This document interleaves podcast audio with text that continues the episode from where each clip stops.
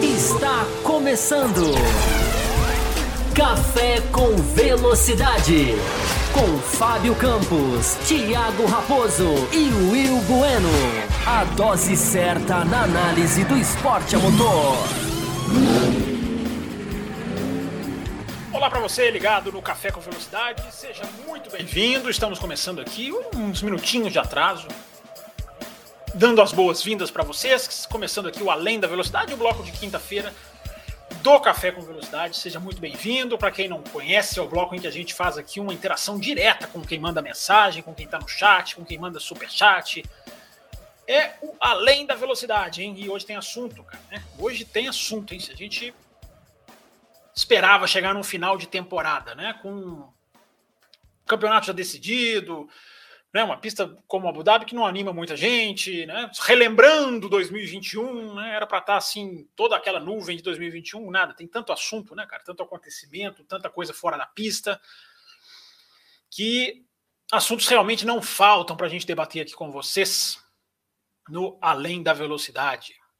Uh, deixa eu só fazer aqui a última, aquela chamadinha, rapidinho, gente, porque faltou dar dois cliques aqui.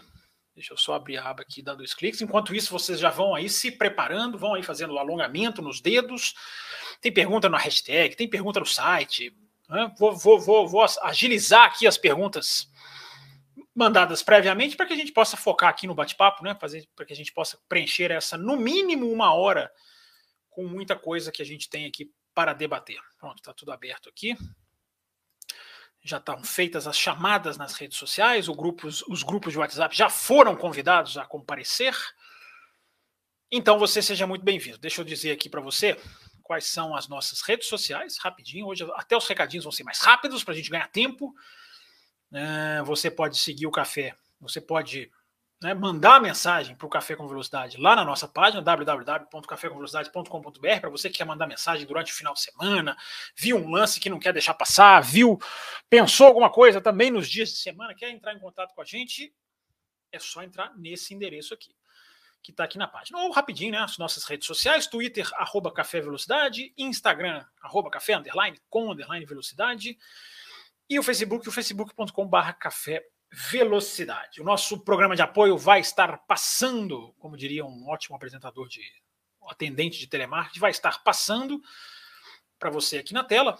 Aqui o apoio SSE. Daqui a pouquinho eu falo mais sobre esse programa de apoio. Mas vamos começar aqui rapidinho. Essa live tem previsão de uma hora de duração, meta de 15 superchats. Quem já está acostumado já sabe como é que funciona o esquema. O esquema é o mesmo, o esquema é igual.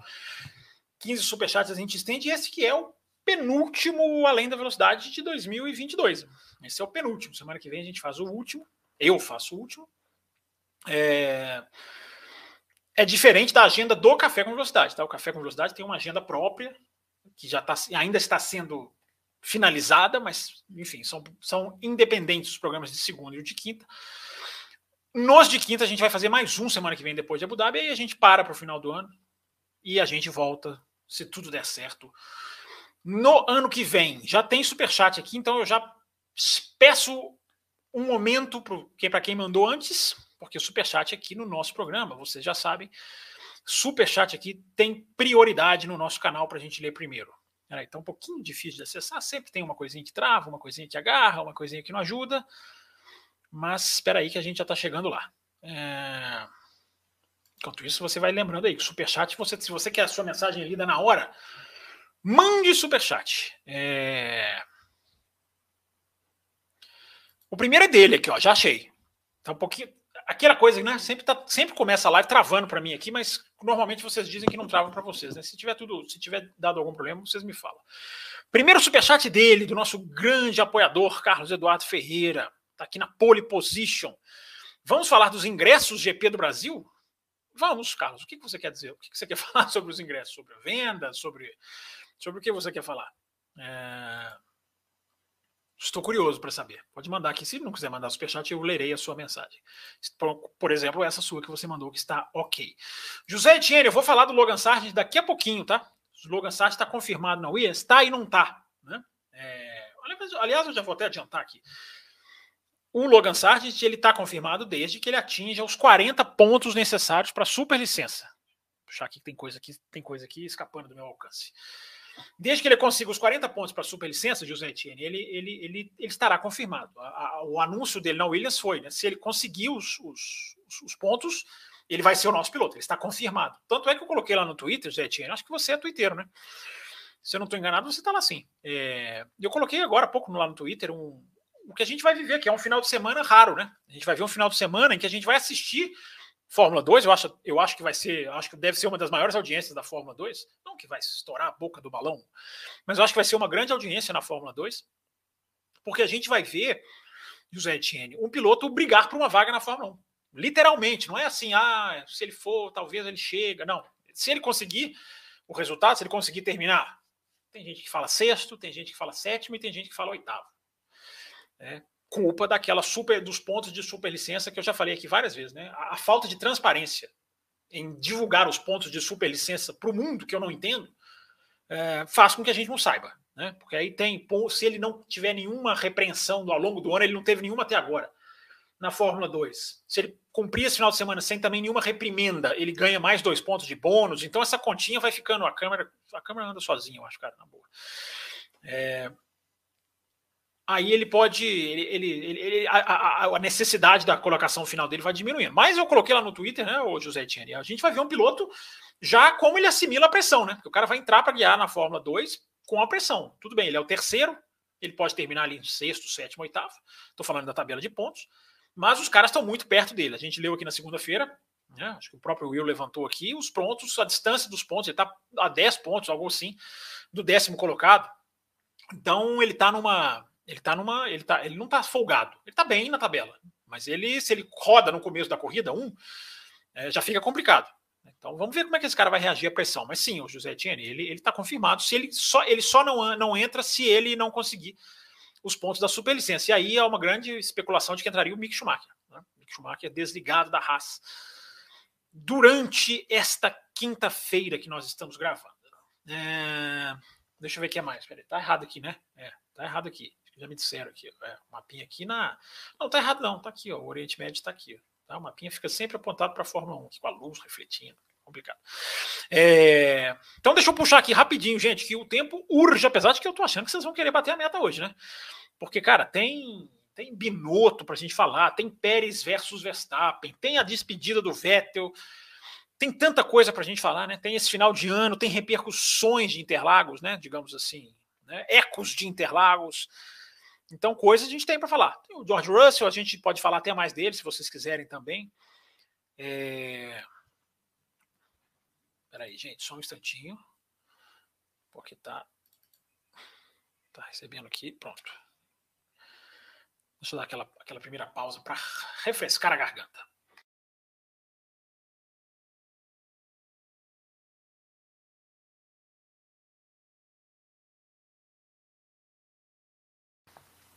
Vamos lá, vamos lá, mandando as perguntas aí, porque vocês estão estão, estão aí. Ah, esqueci de dar boas-vindas, né, para quem está aqui. Deixa eu passar aqui, ó. Já li do Carlos Eduardo, o Marcelo David está aqui, André Pedro, todo mundo apoiador, cara. Os apoiadores estão aqui em massa. A Larissa Nobre está aqui também. A Larissa Nobre virou Twitter ou eu tô, ou eu tô confundindo? É, acho que sim. José Etienne, já falei. Quem mais? Paulo Rodrigues, seja bem-vindo. Mel Maganha está aqui também. Mel, ó, os livros todos alinhadinhos, tá? Por sua, por sua causa. É, Drácula, grande Drácula está aqui também. Bruno Cardoso, Reginaldo Torres, Gilvan Alves. A galera foi chegando aqui, ó. Sejam todos bem-vindos. César Caseiro está aqui também, sempre aqui. João Pedro Melo também está aqui, está no Twitter. Legal, galera aqui, Comatora está aqui hoje. A galera gosta sempre da Comatora, ela está aqui hoje. É, tá falando aqui do Huckenberg, daqui a pouquinho eu vou passar as mensagens aqui, tentando sempre na ordem cronológica, né? É, Paulo Rodrigues, não sei se eu já falei. Enfim, gente, dando aqui todas as boas-vindas. Já vou pôr o superchat na tela, porque entra, a gente fala, a gente responde. É do Romeu Silva Las Casas, também sempre acompanhando o nosso trabalho aqui no Auto Racing. O grid de 23 mostra que a Fórmula 1 está no caminho certo. Depende do ponto de vista, né, Romeu? Se a gente for olhar o tamanho do grid, não. O tamanho do grid está no caminho erradíssimo. Mas se a gente for olhar a qualidade dos pilotos, a gente tem muita, muita. Claro que a gente tem pilotos questionáveis, né? A gente hoje teve um anúncio de um piloto que eu acho que é bem questionável. Mas a produção de talento, se é isso que você quer, se é isso que você está se referindo, ou, ou, eu acho que sim. Nesse caso, sim. falei sobre isso também durante a semana, né, lá, na, lá, na, lá na rede social, que por enquanto, né, daqui a pouco não sei se vai continuar sendo, né, mas lá na rede social mais inteligente do Brasil, isso foi, isso foi forçada, né? Mas a melhor rede social, não há dúvida nenhuma. É, até coloquei isso lá, o, o Romeu. É impressionante, né? Como os talentos da Fórmula 1 hoje em dia chegam preparados, né? Chegam bem preparados. Você vê o Leclerc, embora tenha que evoluir, mas como chegou bem, né? Você vê o Russell, o Norris, os caras sentam no carro de Fórmula 1 e os caras estão muito bem preparados, né? Nesse ponto, o Romeu, nesse ponto tá assim, tá? Nesse ponto a Fórmula 1 tá num caminho muito bem assim, de produção de talentos. Agora, podia estar tá muito melhor ainda, né? Um grid maior, você podia ter lá, né? Drogovic, Van Dorns, você podia ter outros pilotos lá, do, do Palu, por exemplo, o grid poderia ser muito melhor. Então tá no caminho certo e não tá, né, Mário? O Romeu, você, você, você entendeu? Chamei você de Mário, que o Mário está aqui. Opa! Tá aqui o Mário Designer também, sempre chegando aqui. É... O Carlos Eduardo mandou mais um super. Ah, nós vamos bater a meta. Os caras estão. Quem eu sabia que vocês iam começar quentes. Hoje eu estava confiante. Eu devia ter colocado, inclusive, a meta 28 superchats. Sobre a falta de respeito de quem ficou na fila e não conseguiu comprar. Eu mesmo fiquei 40 minutos esperando parado no acostamento na estrada. É, você quer dizer a venda online, ô Carlos? Eu realmente eu não estou por dentro, cara. Não estou por dentro. Até interessante o seu superchat, até bom colocar isso aqui, né? Se houve falta de organização ou se houve uma super demanda. Vou até deixar com vocês essa parte aí, vocês que acompanharam mais, vocês que acompanharam melhor.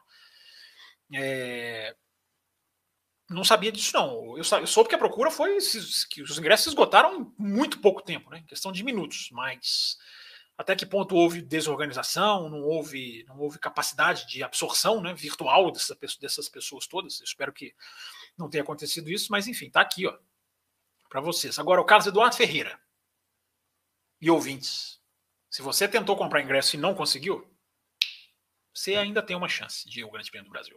Só isso que eu estou autorizado a falar no momento. Vamos continuar aqui. Vou pegar primeiro as mensagens no Além da Velocidade, mandadas aqui na hashtag no Twitter, como eu disse. Uh, vamos lá, vamos lá. Peraí. Aqui. Uh, o Antônio Júnior mandou aqui, ó. Tá meio fora de ordem aqui, mas eu vou ler todas, tá, gente? São quatro, se não me engano. Quatro, acho que são quatro aqui no Além da Velocidade. Vou passar rapidinho para priorizar o chat ao vivo aqui. Você sabe como a FIA, Antônio Júnior, você sabe como a FIA é, coleta a telemetria dos carros? Existe alguma espécie de centralina da FIA nos carros? Ou eles obtêm os dados vindos das equipes? É, o, o, Antônio, vou ser muito sincero com você, eu não sei exatamente o processo técnico que eles fazem a captação, não. Eu acredito que seja, não seja em tempo real, porque é um volume, seria um volume muito grande, não teria tem, nem muito sentido. É, eu acho que há uma grande chance dos caras irem lá e plugarem, né? Plugarem lá um pendrive, alguma coisa e puxarem os dados automaticamente após as corridas, após as sessões, né? É, o que a gente tem, né, Antônio, é muito, muitas vezes a gente tem investigações. Quando uma investigação aparece lá na telinha, né, vai ser investigada após a corrida ou após o qualifying, é, são normalmente são dois fatores. Ou eles querem ouvir os pilotos, ou eles querem justamente lá pegar a telemetria, é, pegar os dados, né? Telemetria palavra diz que é, é, ela é transmitida ali automaticamente. Talvez não seja. Confesso para você que eu não tenho certeza, Antônio.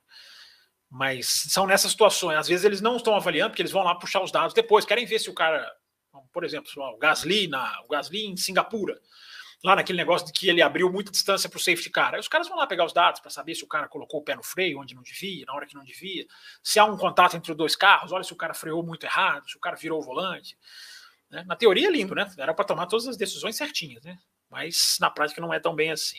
Haja vista a absurda, a absurda punição que a gente teve, na minha, no choque entre Verstappen e Hamilton em Interlagos na saída do S do Senna. Mais uma do Antônio Júnior aqui, ó. Tivemos a expectativa em 2022 de Ferrari, McLaren e Alpine darem um salto em relação a Mercedes e Red Bull, que focavam em 2021, mais ou menos, né, Antônio?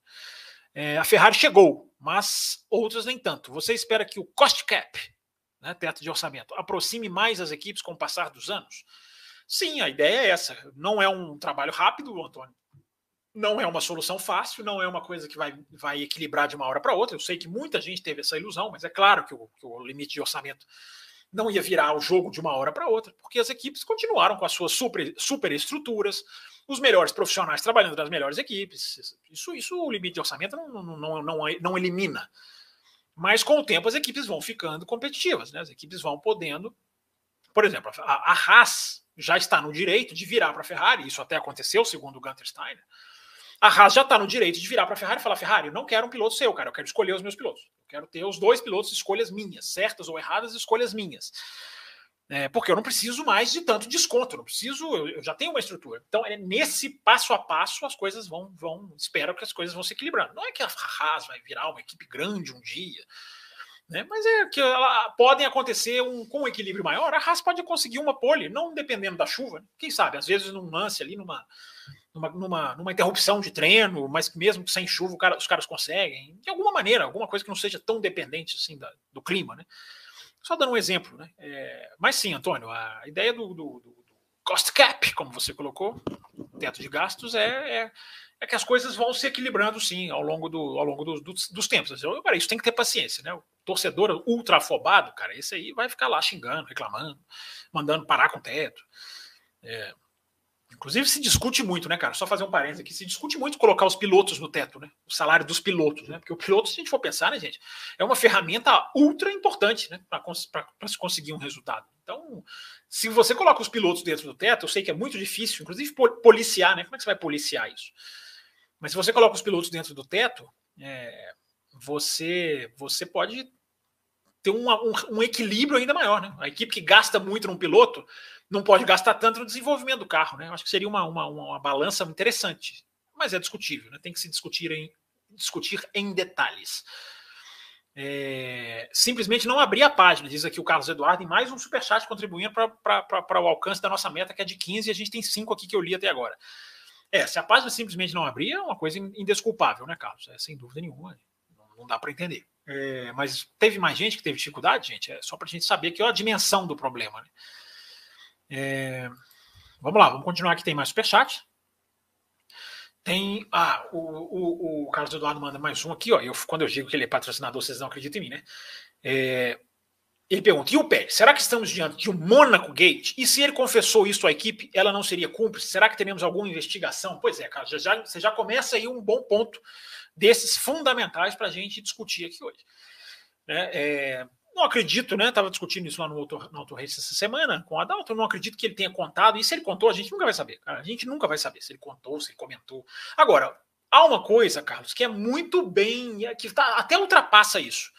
Que é a capacidade de. de, de o, o, o, ouvinte perguntou aqui da telemetria, né? O Antônio Júnior mandou uma mensagem sobre coleta de dados da FIA. Através da análise de dados, cara, você consegue muito. Você que eu digo não é você nem eu, mas a FIA, por exemplo, as equipes, elas conseguem muito bem identificar se foi feito por querer ou não. Porque elas simplesmente comparam padrões, né? São as linhas, linha de aceleração, linha de esterço do volante. Então, quando você sobrepõe, né, os computadores fazem isso, você consegue verificar o padrão, o, o que não é padrão. Então, o, o, o, Carlos, é muito importante essa mensagem que você mandou, né? Porque eu acho que não, isso não pode passar em branco, cara. Isso está passando em branco porque o campeonato está acabando, porque o campeonato já o campeonato está acabando em termos de calendário, já acabou em termos de pontuação, é, porque é uma coisa que já ficou bem para trás, não é motivo, né? O caso de Singapura do Nelson também tinha ficado muito para trás. É, então eu acho que, que deveria ter uma investigação. Deveria por parte da FIA. Cara, eu entendo assim, a situação da Red Bull vai ficar muito ruim, né? Já é uma equipe com nuvens em cima dela você, terá, você vai ter outro escândalo envolvendo o nome Red Bull, aí, aí começa a ficar, ficar muito séria a coisa. Mas tem, tem que ser investigado, sim, tem que ser investigado. Acho que é necessário. O esporte pede que seja investigado, né? A, a lisura para com o torcedor pede que seja investigado. Né? Então, então, eu repito, né? Tenho dito isso no Twitter também. É, é no mínimo esquisito, cara. Analisando, é no mínimo esquisito aceleração, o barulho, o volante que não vira, que não tenta segurar, eu acho muito esquisita mesmo. Hoje, hoje não, ontem, enfim. Dia desses coloquei lá no Twitter, o, recuperei os rádios do Pérez na Espanha, a transcrição de rádios. Publiquei lá trechos que eu acho os mais importantes. Ele, né, isso, isso não é justo. É, poxa, né, come on, né, eu ajudei, agora me ajuda. Então, é, por que da Espanha? Porque o da Espanha foi antes do a corrida, exatamente a corrida anterior a Mônaco. Então, acho que a gente é importante a gente dar o contexto, é importante a gente lembrar, né? A reação do Verstappen, isso não, não deveria poder. Hoje o Sainz deu uma declaração né, dizendo, cara, quando o piloto bate, a gente sabe. Quando o piloto bate, a gente sabe. Muitas vezes nem vai, a mídia nem percebe. Né? E eu até me preocupo com essa declaração, né? Porque, cara, se você vê que o piloto fez alguma coisa, meu amigo, vai ficar calado? Os outros ficam calados? Por que, que os outros ficam calados se eles identificam que o piloto faz isso? Várias vezes. O Sainz falou, isso acontece muito mais vezes do que vocês pensam. Ele falou assim, não acontece toda hora. Ele foi perguntado, acontece toda hora? Ele falou, não, não acontece toda hora. Tá? Essa é matéria do Auto Esporte, se eu não estou enganado, da Inglaterra. Mas ele falou, acontece mais, mais vezes. Então, Carlos, a gente está assim, a gente está diante de um assunto sério, um assunto que não pode passar em branco. Acho que vai passar, porque se a imprensa não ficar em cima, vai passar, porque o ano está acabando, vai Copa do Mundo, todo mundo vai dispersar a atenção, todo mundo que eu falo imprensa, né, vai meio que dispersar o foco e vai acabar ficando por isso mesmo. Agora, não deveria, não deveria mesmo. Tem, tem que se, pelo menos, dar uma olhada naquilo ali, cara. Entendeu? Porque foi muito, foi muito estranho, tem contexto, não estou acusando aqui, mas eu acho que deveria, deveriam se, se investigar. É, é, muito sério, cara. É muito sério. O cara bateu o carro de propósito para prejudicar o companheiro de equipe, né? O Sainz vai lá e bateu no carro dele, é uma coisa que envolve segurança. Esse tipo de coisa tem que ser, tem que ser passada limpo, cara. É, isso para mim eu sou muito claro, muito claro nisso aí. É, vamos lá, vamos continuando aqui. Como sempre, eu esqueço de pedir, né? Aquele like. Sabe aquele like? Aquela mãozinha assim, ó. É só você clicar ali, cara. Você tá aí parado, olhando para a tela aí com a mão no queixo, clica no like aí, cara, porque você ajuda o programa, né? Você contribui com o café, se você não quer, não, não pode, não, não, não, não, não entrou no apoia.se barra café com velocidade para se tornar apoiador, ou, né, você também pode fazer isso se tornando membro do canal aqui no YouTube, você pode simplesmente deixar o like. Like não custa nada, né? Like não tem desculpa, cara. Like não tem desculpa. É... Vamos continuar aqui. Deixa eu ver se tem mais superchat aqui. É, hoje os superchats vão dominar, hein? Superchat dominar, dominou, hein? Não tem, não tem problema nenhum com isso. São seis que eu já li aqui até agora, né, nas minhas contas. A meta é 15, a gente já está com 20 minutos. Vamos lá, vamos acelerando. É... O Matheus Adeodato também mandou um superchat aqui. Obrigado, Matheus, pela sua contribuição. Ele fala aqui: boa, no... boa noite, Fábio. Você tem um. Você vem há um tempo dizendo como a Fórmula 1 poderia melhorar as sextas-feiras. A sprint é a solução definitiva ou teria outra forma? A sprint não é a solução definitiva, Matheus, porque a sprint ela não vai ser aplicada em todos os finais de semana. Então ela é uma solução, mas ela não vai existir em todos os finais de semana. Nem deve, eu acho. Né? Você vai fazer sprint em Mônaco, em Singapura? Será que. Não, não a Fórmula 1 não vai fazer isso. É, até porque a Fórmula 1, eu acho até que corretamente, a Fórmula 1 quer manter sprint justamente ali numa medida em que elas, sabem, que elas sejam valiosas, não banalizar.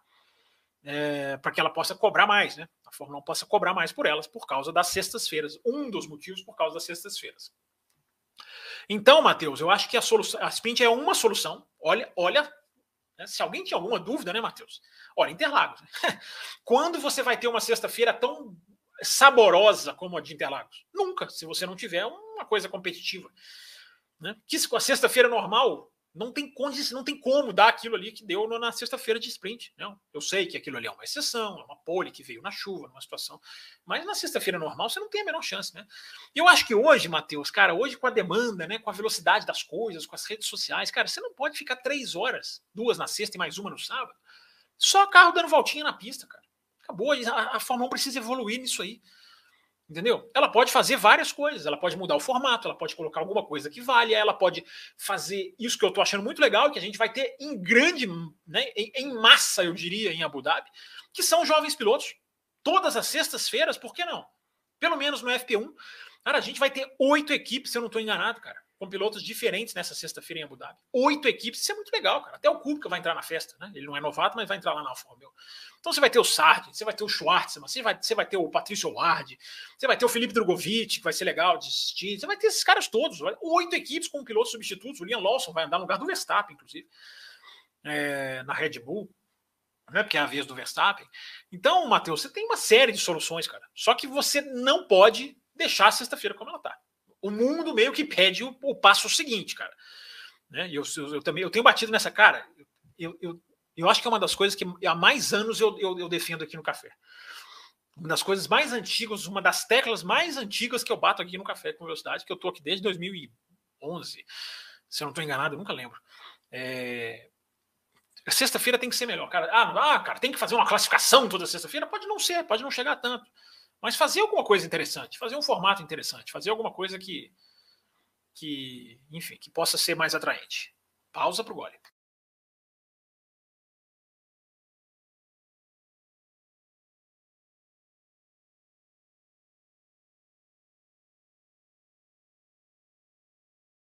Tá aqui a mensagem do Caio Martins, ó, dizendo aqui, ó, também não conseguiu comprar, muito, ficou muito frustrado, estava na fila desde 11h50. É, talvez a Fórmula 1 pudesse dividir, né? A, a, organização do Brasil pudesse dividir, né? Vai vendendo lotes, cara, vai dando chance. Às vezes o cara teve um problema na conexão, o cara não tem como comprar. Né? É, jogar tudo de uma vez é bonito, né? É bonito. Esgotamos ingressos em, em, minutos. É bonito, todo mundo, toda, toda empresa gosta de fazer isso. Mas eu acho que pensar um pouquinho mais nas pessoas, né? Faz uma coisa mais dividida, cara. Por que, que tem que vender todos os lotes de uma vez? Né? Vai girando a roda. E acho que, acho que a população de Interlagos pode aumentar, viu, cara? Depois que eu vi a área lá do, do mergulho até. Do mergulho não, né? Lá do bico de pato, faz o mergulho, sobe aquela área nova ali de grama sendo ocupada. Né? Falei isso lá no Auto Race. Cara, pode fazer um setor popular ali, cara. Um ingresso mais barato ali, cara. Um ingresso a 150, 200, sei lá quantos reais. Isso não é popular? Não, não é, mas é, é barato em relação a, em comparação aos outros. Né? Dá mais chance, dá chance daquele cara que não tem condição de pagar um ingresso caro, né? E ele vai assistir ali naquela grama, com os telões, com o mínimo de conforto. É, eu acho que essas coisas podem evoluir sim. A gente pode fazer um programa sobre isso também, viu, o, pessoal? A gente pode falar sobre isso mais em detalhes. Mas legal, legal ver aqui o feedback de vocês. Como eu falei, é uma coisa que eu não estava não, não tava, não tava muito por dentro. Né? Passei essa semana muito, muito focado nessas informações todas que estão acontecendo aí de bastidores. E, é interessante saber de vocês aí o que, que, o que, que, que foi aí essa experiência. É... Peraí, onde eu parei aqui? Vamos abrir a página, a mensagem do Carlos. Depois a outra dele. Eu já li a do Matheus agora, dessa questão da sexta-feira. O Carlos Eduardo Ferreira manda aqui, ó. Acha que o Max, se souber, pode chutar o balde? Ele já sabe, o Carlos. É, a, a atitude foi dele. Né? Quem, quem se pôs contra foi o Verstappen.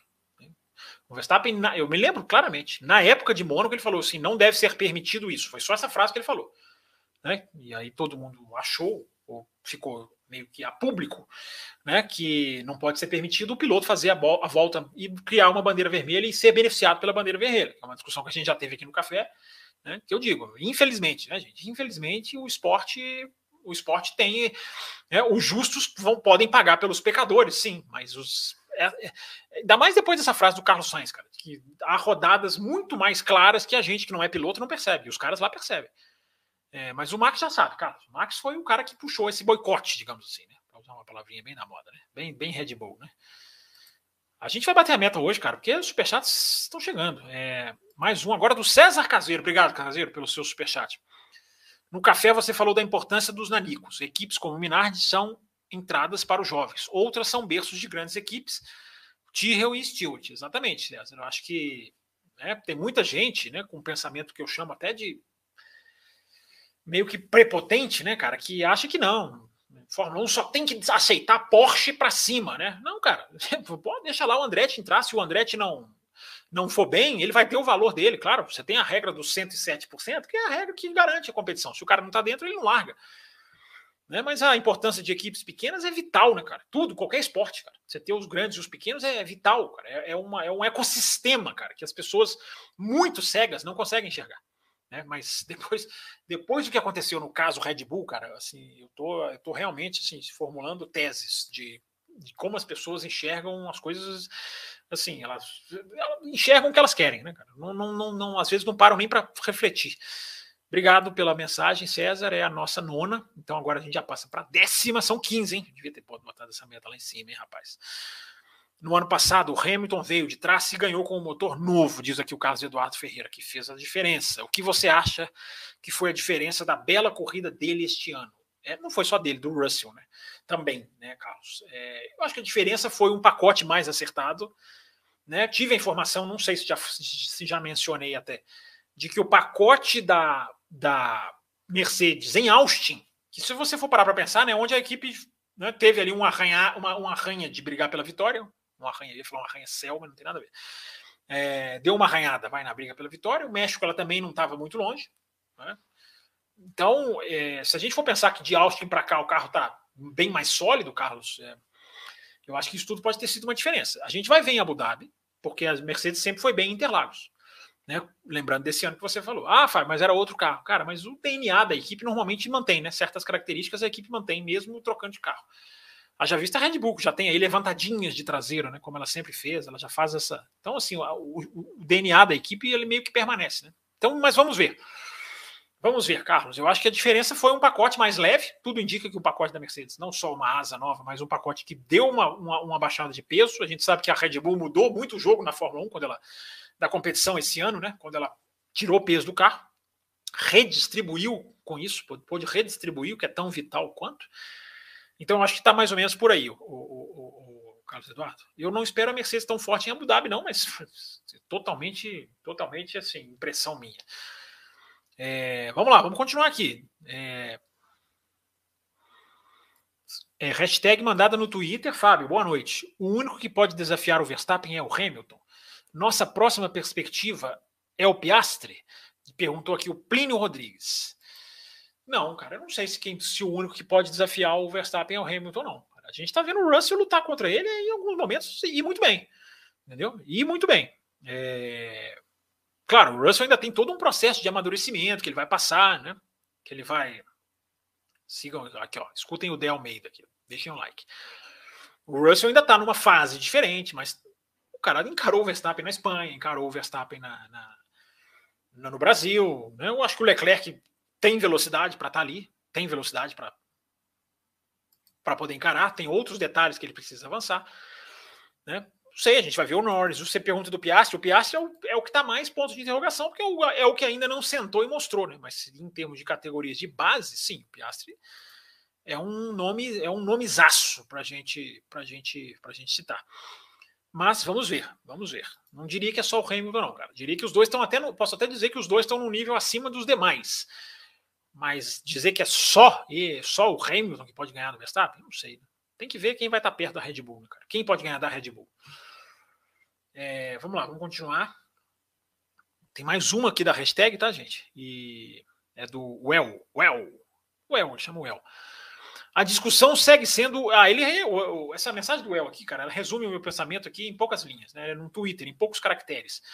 A discussão segue sendo o caráter ou a falta dele, no caso do Verstappen. Uh, quando deveria ser outra. Qual o valor das ordens de equipe? A quem elas privilegiam? O público aqui não é. É isso, é perfeito, perfeito, El. Não tem nem muito a acrescentar o que você falou. De tão, de tão resumido, bem resumido foi, foi a sua mensagem, né? E nós passamos a semana, ou uma boa parte da semana, de pessoas metralhando o caráter de um piloto que não devolveu a posição. Ou seja, devolver a posição é sinal de caráter. Já pararam para pensar nisso, né? Caráter é tem quem devolve a posição e quem mantém na pista.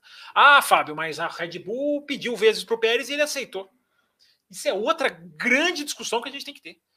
Se o Pérez aceitou porque quis ou porque tem um contrato que o obriga, porque assinou um contrato que diz sabe sei lá o quê, se o Pérez resolve ajudar o, o Verstappen, muito nobre da parte dele, não tô, não tô nem não tô nem criticando não. Mas isso não implica que o Verstappen tenha que ser sugado para a mesma postura. Né? Se você está numa equipe, o outro guia e o outro toma uma atitude, escolhe uma filosofia que até te beneficia, mas ele está fazendo, você não é obrigado a fazer igual. É, então, essa, essa, é, eu tenho falado nisso, né? É, a, gente está. qual é o saldo do Grande Prêmio do Brasil? Saldo negativo. O positivo tem né, as corridas, a pole do Magnussen, a sprint, sensacional. O saldo, o saldo negativo é que a gente está vivendo para algumas pessoas a era do automobilismo de gratidão. Né? Automobilismo de gratidão. Não é corrida de carros mais, cara. Não é eu. Vamos ver quem chega na frente. Aliás, o vamos ver quem chega na frente. Ele já está se perdendo há muitos anos, né? É, mas tem gente querendo um automobilismo de gratidão. O cara, o cara, o cara, o cara me, é, ataca o outro porque ele não devolveu, porque o outro ajudou. Cara, se o outro ajudou, meu amigo, o problema é do outro. Entendeu? O problema é do outro. Entendeu? Quando a Red Bull podou o Pérez em maio, no, na Espanha e no Azerbaijão, um pouco depois, é, eu vim aqui e critiquei bastante a equipe. Não é porque é o Verstappen, porque é o Pérez, porque é o Hamilton, porque é o José das Coves. Entendeu? É, é, é, automobilismo, gente. Tem, tem que ser automobilismo. Tem que continuar sendo automobilismo. Entendeu? Então, vem, então, assim, a gente vê os argumentos das pessoas. Well, well, gostei do nome. A gente vê o argumento das pessoas, as pessoas vão cavar argumentos para defender uma ordem de equipe para um vice-campeonato, cara. Vice-campeonato agora é justificativa para a ordem de equipe. Não, a equipe quer. Não, é uma coisa que a equipe nunca, nunca fez. Cara, tudo bem, legal a equipe tentar buscar isso pela primeira vez na história dela. Mas isso justifica a ordem de equipe? Né? Os resultadistas que adoram ordens de equipe, né, para quando está disputando o título, Os caras defendem ordem de equipe na primeira corrida do ano, mas eles têm o resultadismo como escudo. É um escudo, para mim, de baixíssima argumentação. Mas é o escudo deles. Não tem esse escudo, cara. Nem, nem agora que não tem esse escudo. O campeonato acabou, galera. É, o que, que é vice-campeão, gente? Vice-campeão é status simbólico. Eu já falei isso aqui durante a semana. Vice-campeonato é status simbólico, cara. E os caras, não, porque a premiação, os caras inventam na cabeça deles, tem premiação nenhuma. É, deve ter uns, uns dólares lá mais, 100 mil, 200 mil, é um detalhe, coisa que para a equipe é moeda. Vice-campeonato, eu repito, alguém lá me perguntou no Twitter, né, cara, mas você não acha que tem uma importância? Eu falei, tem uma importância para o piloto. Pode, pode brigar por ele, pode ficar chateado se não conseguir. Se ganhar, pode ficar muito feliz, fazer uma vibração. Claro que pode. Mas cruzar a linha do jogo de equipe por causa disso, galera, né? Aí nós vamos ficar aqui falando de caráter. Aí teve alguém que virou para mim e falou assim: não, mas o clima na equipe, ele não poderia ter feito isso. Gente, clima na equipe, cara, tensão, tensão, animosidade, não podem ser encarados como um corpo estranho, cara. Nós estamos tratando de uma competição esportiva. Esporte envolve sim, envolve clima ruim às vezes, porque é uma competição. Né? Não é um escritório de advocacia, não é um escritório de arquitetura, não é a redação de um jornal uh, onde você precisa ali de um clima bom para as coisas funcionar. Né? A equipe de Fórmula 1 não tem que ter, não é clima bom, cara. Se tiver é legal, mas não é pré-requisito. Entendeu? Weber e, Weber e Vettel em 2013. O clima ficou bom depois que o Vettel foi lá e buscou o Multi 21? O clima ficou bom? Não ficou. E o Vettel foi lá e ganhou o título. Uh, Hamilton e Rosberg. O clima era bom na Mercedes? Os caras ganharam tudo. O clima era bom? Não era bom na Mercedes, principalmente ali já em 2014. Senna e Prost, Piquet e Mansell. Cara, você vê até um. Reparem que há até um padrão de vitórias, cara. Pensem nisso, reparem nisso. Há um padrão de vitórias em quem tem clima ruim. A gente está aqui para ir além, galera. A gente está aqui para ir além da discussão. Vamos, vamos além? Né? Vamos, vamos refletir sobre isso? Né? Clima bom na equipe. Porque eu tô, tô, falando esse negócio de clima bom, porque muita gente usou esse argumento. Não, porque agora ele correu, ele corre o risco de azedar o clima na equipe. Cara, se azedar, F3 pontinhos, cara. Entendeu? É F3 pontinhos, o cara é competidor. Entendeu? Outra, outro lado que muitas, muitos não veem, né? Não, tem que, tem que entregar por gratidão. Um lado que muitas pessoas não veem, né? O cara se alimenta durante o ano inteiro para correr, o cara faz treino físico, o cara viaja para o Brasil, para onde for, pega fuso horário, regula o horário de dormir, de acordar, vai para a pista, treina, busca o acerto, não consegue o acerto. A Mercedes, a Mercedes, não, a Red Bull sofreu com o acerto em Interlagos. É, o cara passa por tudo isso e aí ele tem que dar posição no final, cara. As pessoas não, não, se, não, não pensam nesse ângulo. Eu vejo, mas posso estar enganado. Eu vejo uma predisposição de algumas pessoas em defender a ordem de equipe que me incomoda. Ah, um apareceu aqui na segunda-feira. Você não respeita? Eu respeito, não estou desrespeitando ninguém, não estou chamando ninguém de, de, idiota, de estúpido. Esses caras me chamam disso muitas vezes. Tô, não estou desrespeitando, mas eu posso sim achar lamentável uma postura. Acho, acho que a postura de defender a ordem de equipe é lamentável. É su... Eu uso a palavra que é forte mesmo, é subalterna, cara. É o torcedor que tem um pensamento subalterno. Por que, que ele tem um pensamento subalterno? É porque ele liga a televisão e que, vê o, o, a competição que poderia ser agradável para ele ser eliminada, numa canetada, vamos dizer assim, e ele defende. O cara liga a televisão, talvez, não sei, mais para ver assim, equipes obterem resultados do que ver uma competição esportiva. Então, acho que essas coisas têm que ser refletidas mesmo. Eu acho legal aqui a mensagem do El, né, porque, porque, gente, o que aconteceu para mim é muito claro, cara o resumo da história é, cara, nós estamos discutindo jogo de equipe para vice-campeão. Né? Como se fosse um jogo de equipe tão normal, tão normalizado, tão enraizado. Né? E eu prometi colocar na segunda-feira e já coloquei lá no meu Twitter o que, que o Button falou. A entrevista do Button para Sky. É, o Button falou uma coisa muito legal, cara. Ele falou, cara, é muito esquisito esse tanto de rádio que a gente tem hoje. A gente no café bate muito nisso aqui. Esses pilotos que ficam pedindo as coisas. Posso passar? Posso frear? Posso brigar? Posso, posso chegar na frente? Posso. E o Jason Button fala, cara, isso é muito esquisito. Ele, ele usa a palavra. Esquisito, ele usa essa palavra. E no final ele coloca a pérola, né? No final ele diz, cara, eu na minha carreira eu recebi uma ordem de equipe na minha carreira inteira. Gente, o Button guiou na Fórmula 1 de 2001 até 2016, né? Voltou em 2017 só para fazer aquela corrida substituindo o Alonso em Mônaco. O cara ficou 15 anos na Fórmula 1, cara. Diz ele. Eu até acho que pode ter sido mais. Ele pode estar até não se lembrando. Mas o cara falou, recebi uma ordem de equipe. Então, quando o cara fala isso, cara, a gente lembra aqui do café, né?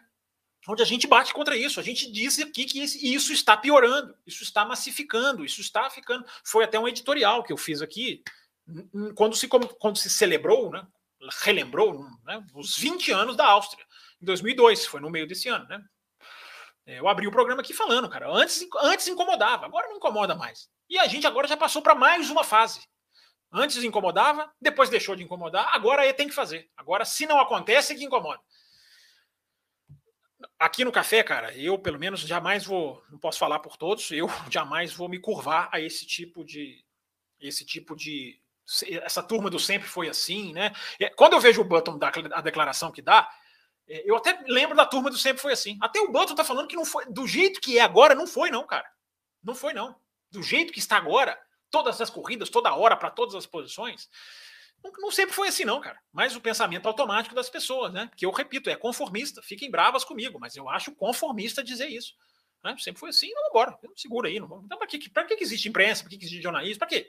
Está tudo bem, está tudo maravilhoso? Cara, não. Mesmo se sempre foi assim, tá errado. Né? Tá errado. Né? Eu, gosto, eu gosto até de falar meio que em tom de brincadeira, mas falando sério, né? Igual corrupção no Brasil. Tem desde 1500. E aí? Então, vamos. Vai, assim, deixa mesmo. Já tem aqui. Os caras roubam aqui desde 1500. Né? É claro que eu estou fazendo uma, uma, extrapolação, né? Antes, da, antes que alguém apareça aqui me xingando, claro que eu estou extrapolando, mas só para dar uma ideia, né? De que as coisas não são. Não interessa se as coisas erradas são feitas há muito tempo ou não. Então, esse negócio de sempre foi assim. Tô, me esticando um pouquinho, mas eu acho importante, tá? Vou, vou, vou dar esse tempo um pouquinho a mais no final. É, aqui não é, aqui não há conivência, cara. Aqui não há conivência com esse tipo de atitude. Quem quiser ser conivente, quer quiser argumentar aqui, ok, né? Lá no Twitter hoje falando, né? você pode discordar, não tem problema nenhum. É, mas né, é importante a gente citar o que está acontecendo, que eu acho muito grave. É o, é o, grande saldo negativo do Brasil, que teve muita coisa positiva. Né? Foi, um dos, foi, um dos, finais de semana mais positivos mesmo da história da Fórmula 1, como tem dito. Como tem dito. É, mas, cara, né, jornalismo serve para quê? Né? Jornalismo serve para criticar, né, cara? Serve para criticar com base. Atenção, isso é importante sempre falar. Criticar com base, né? Fechar o olho e sair criticando, não. É, então tá feito aqui um depoimento baseado aqui na mensagem do El. Obrigado, El. Achei muito legal sua mensagem, resume bastante como eu penso. Rapidinho aqui as mensagens enviadas antes do programa. O, o Carlos Eduardo, o Carlos Eduardo, tá, o Carlos Eduardo tá aqui e mandou mensagem antes, lá pelo site. Realmente a Mercedes melhorou. Essa melhora está só aparecendo agora. É, porque, ah, é, ele pergunta, essa melhora só está aparecendo agora porque Ferrari e Red Bull estão trabalhando 100% para 2023? Não, não. Acho que eu acho que não é exatamente por isso, não difícil de cravar, né? Porque é, é, muito difícil você quantificar isso. Né? Essa pergunta é boa porque ela é muito difícil. É, pode, isso pode pesar na equação. Agora, como é que a gente vai cravar, né? Como é que a gente vai cravar? É, deixa eu ver mais mensagem que tem do André, P, André Pedro, boa noite, Fábio. O André Pedro está aqui também. Os caras vêm aqui e deixam mensagem antes, sem problema nenhum. Com o surgimento dessa história de que Pérez teria batido de propósito no quali Mônica, com evidências fortes que isso ocorreu, você acha que o Tchek corre o risco de ser demitido pela Red Bull? Não, demitido não, porque se ele fez isso, André, a Red Bull sabe. Sabe na hora. É o que eu estou dizendo. Análise de dados os caras pegam. É, se isso acontecer, o Ricardo, futuro piloto reserva, ficaria com a vaga. Se ele fechar, tudo caminha que ele vai fechar com a Red Bull, né? Ele seria o piloto reserva mas não acho que isso vai gerar demissão para o Pérez, a não ser que isso vire um escândalo. Se isso virar um escândalo, a Red Bull pode se ver numa situação de, de ter que tomar uma atitude para limpar a sua imagem, que já não é boa. Né? A gente não pode deixar de considerar isso. É... Sobre a pole da Haas na sexta-feira, complementa aqui o André. Em que pese todas as circunstâncias, você acha que se o Mick tivesse conseguido esse feito, ele poderia ter ficado com a vaga da equipe para 2023 ao invés do Huckenberg? Não, André, inclusive eu vou ler uma mensagem aqui que eu, tinha, eu pulei do Carlos Eduardo, que ele mandou duas, ficou meio intercalada com as suas aqui. Que ele fala que ele me parabeniza porque eu fui o primeiro jornalista a cravar que o Huckenberg seria o piloto da raça. Então, obrigado, Carlos, e, eu respondo, André, com essa, com essa mensagem do Carlos. A decisão do Magnussen já estava tomada, do, do Huckenberg já estava tomada há muito tempo. Muito tempo, tanto que eu, num programa aqui, para os apoiadores, né, disse para eles: o Huckenberg será piloto da será piloto da raça. Isso aí já tem acho que mais de um mês. Então isso já estava definido. É... Não, a pole não mudaria nada. Deixa eu só matar aqui as últimas para eu vir aqui para o chat, bater um papo com vocês. É... Peraí, gente, só recebendo uma notificação aqui, só um, só um momentinho. Aproveitar e dar o gole.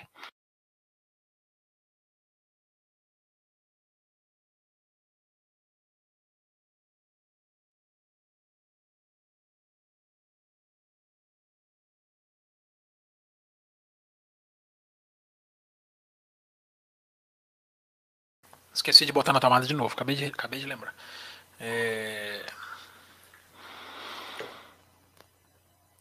É, vamos lá, 44 minutos, hein, cara? Nossa, como voa o tempo. É, o, Emerson Cândido é a última que falta aqui. É, limite de orçamento impede a entrada de novos pilotos? Não, ele, ele, ele, começa com esse título: limite de orçamento impede a entrada de novos pilotos. É, acredito que o limite possa dificultar a entrada de novos pilotos. Podemos ver o exemplo da Haas, está preferindo ter um piloto experiente. Mas aí o, o, o, Emerson, aí não é culpa do limite de orçamento, é filosofia da Haas.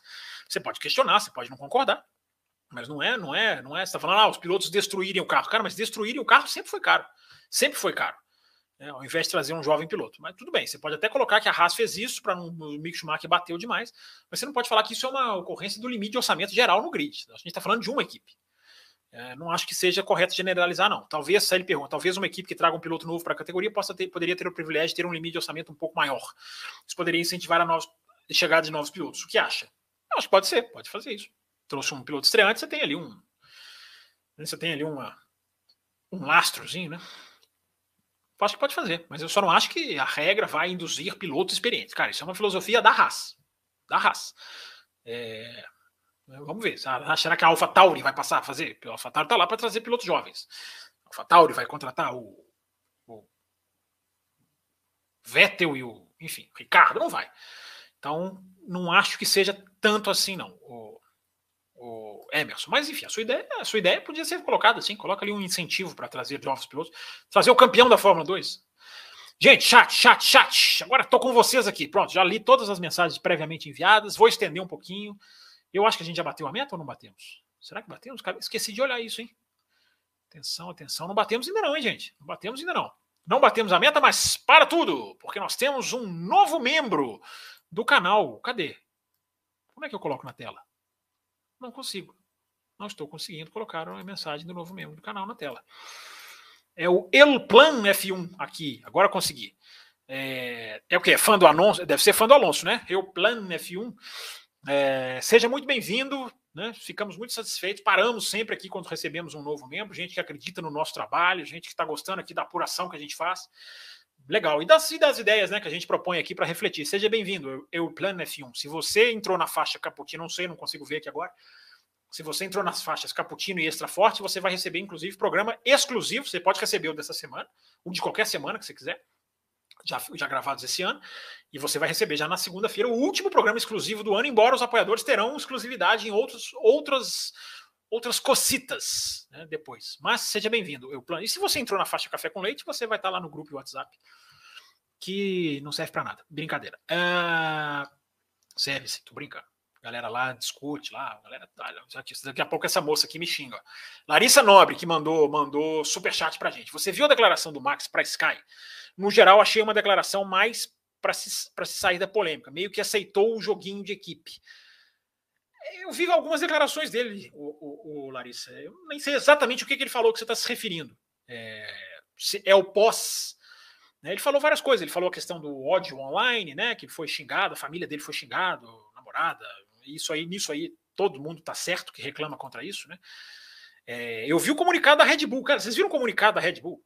Vocês viram o comunicado da Red Bull hoje? É, por causa dessa polêmica? É, o comunicado da Red Bull tem dois parágrafos. O primeiro é um absurdo, o segundo não muda uma vírgula. Porque o segundo parágrafo é justamente se posicionando contra essa barbaridade de gente que só entra na internet para xingar, para atacar, que faz né, ódio e perpetua ódios e xenofobia. E isso aí, o segundo parágrafo do comunicado é só contra isso e eu assino tudo embaixo. Agora, o primeiro parágrafo, cara, os caras falando que o Verstappen não obedeceu porque não sabia, porque foi comunicado muito em cima. É, e faltou a equipe. Cara, que, que que baixada de cabeça para o Verstappen. Eu fiz um depoimento aqui na segunda-feira.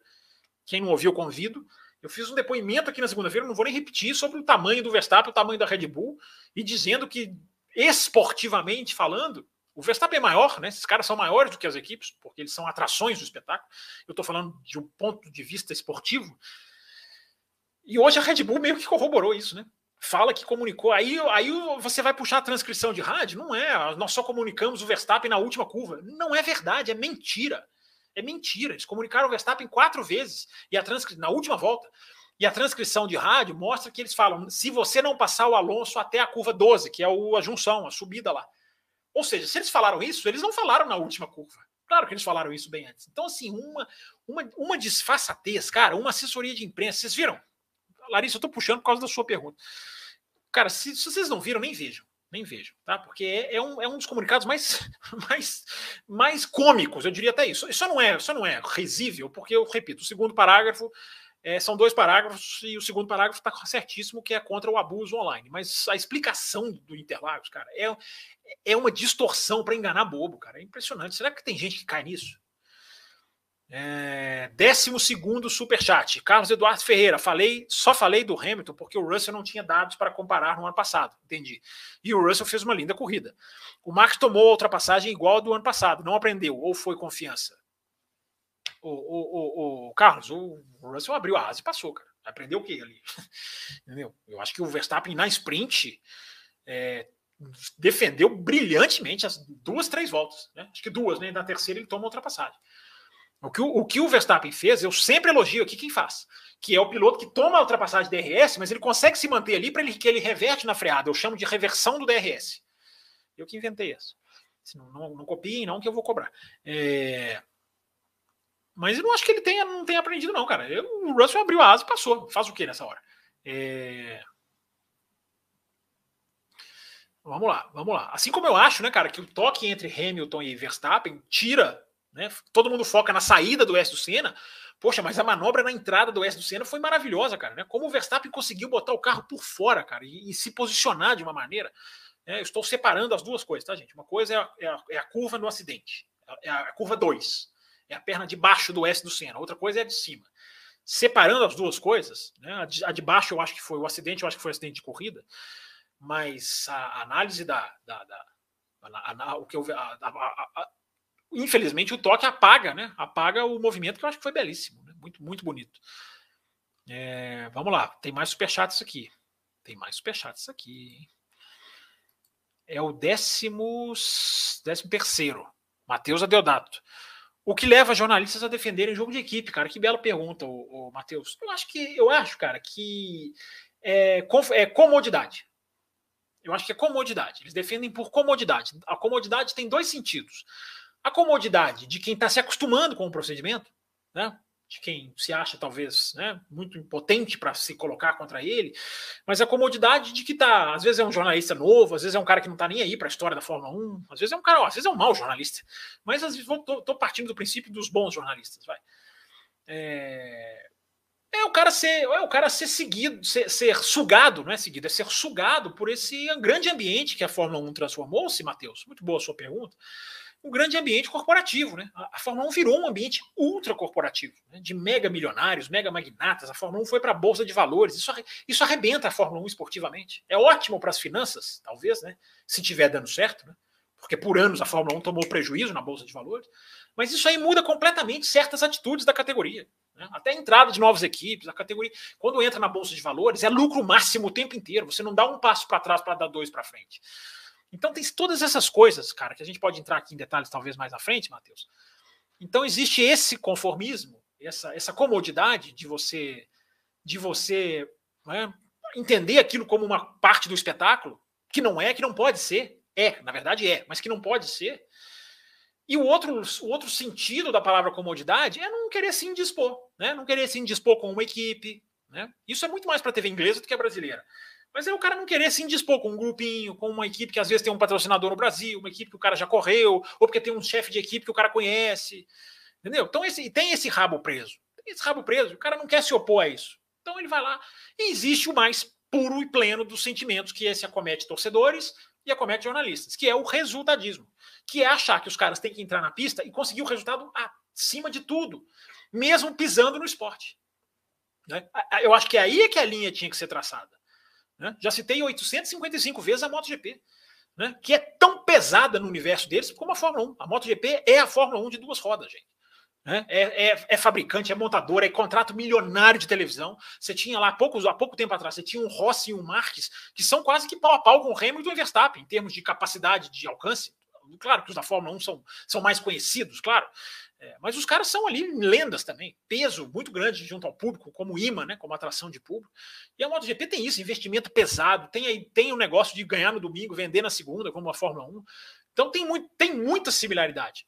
Né? Na Fórmula 1, na, na MotoGP, na hora que apaga as luzes, os caras decidem na pista. Os caras decidem. Você tem uma ordem de equipe de vez em quando, numa situação que você para para lembrar. Acontece um final de campeonato. Na Fórmula 1 é o tempo inteiro, cara. É desde a primeira corrida do ano. Os próprios caras da MotoGP, eu já contei isso aqui, os próprios caras da MotoGP, um dia estavam conversando num treino, aí os motos ficam lá dando voltinha, os caras estavam ali batendo papo, eles falaram alguma coisa de Fórmula 1, que eu não lembro o que, que era, aí um virou pro outro e falou assim, é, mas lá os caras fazem jogo de equipe na primeira corrida do ano. Aí o outro comentarista do BT Esportes virou e falou assim, bizarro. Né? Cara, na hora que o cara falou isso, eu pensei, é exatamente, cara. É isso que eu chamo de bolha. Tem gente que não gosta quando eu chamo de bolha. É bolha, cara. Falta todo mundo dentro de uma bolha parece que não consegue sair, cara, para ver que, poxa, peraí, tem uma coisa aqui que tá, tá demais, é o Button falando, tá demais. Mas não, o conformismo, a, a comodidade, Matheus, ela leva, ela leva isso, né? Ela leva a, aos jornalistas não. Não, porque se o jornalista, Matheus, sua pergunta é muito boa, né? Ela dá várias respostas. Né? Se o jornalista ele resolve de um grande veículo de comunicação, sabe? O jornalista lá da Globo, um grande jornalista lá da Globo, vocês queiram escolher quem vocês quiserem. Se o cara defende isso, se o cara, né, se o cara se posiciona sempre contra isso, se o cara expõe argumentos inteligentes contra isso, ele vai criando nas pessoas a, crítica disso também. Então, o fato de ter muitos fãs conformados é porque o, o cara não vê a imprensa ali batendo. Então, ele, ele vai aos pouquinhos. Às vezes, ele é novo na Fórmula 1, veio por causa do Netflix, ou começou a ver, seja, seja lá pelo que foi assiste a Fórmula 1 há pouco tempo, ele não entende o corpo estranho. Ele não entende que isso aí, ele, ele acaba achando que isso aí tem que ser assim mesmo. Quando não tem, né, gente? Ah, claro que não tem, né? Dois pilotos de uma equipe trocando de posição toda hora, pedindo permissão. É o que o Button estava dizendo, pedindo permissão para ultrapassar. Né? Isso é todo mundo. O pessoal fica falando aqui do Norris, mas é todo mundo faz isso. Todo mundo faz isso praticamente. Né? Os que pedem para receber favorecimento e os que né, pedem licença para ultrapassar. Então, Matheus, pergunta ótima, cara. Dá, dá, dá também um programa, cara. Dá também um programa, né? Ficar falando sobre consequências da postura da imprensa. Dá, dou. Fico falando horas aqui, cara. É, obrigado pela sua, pelo seu superchat. É, eu sempre digo, né, gente? É, eu acho até que por isso que muita gente rejeita o café. Né? Porque o cara vem aqui, não conhece a gente, nós não somos pessoas famosas, e o cara vê essa postura crítica e o cara meio que, nossa, não, não vou assistir esses caras, não.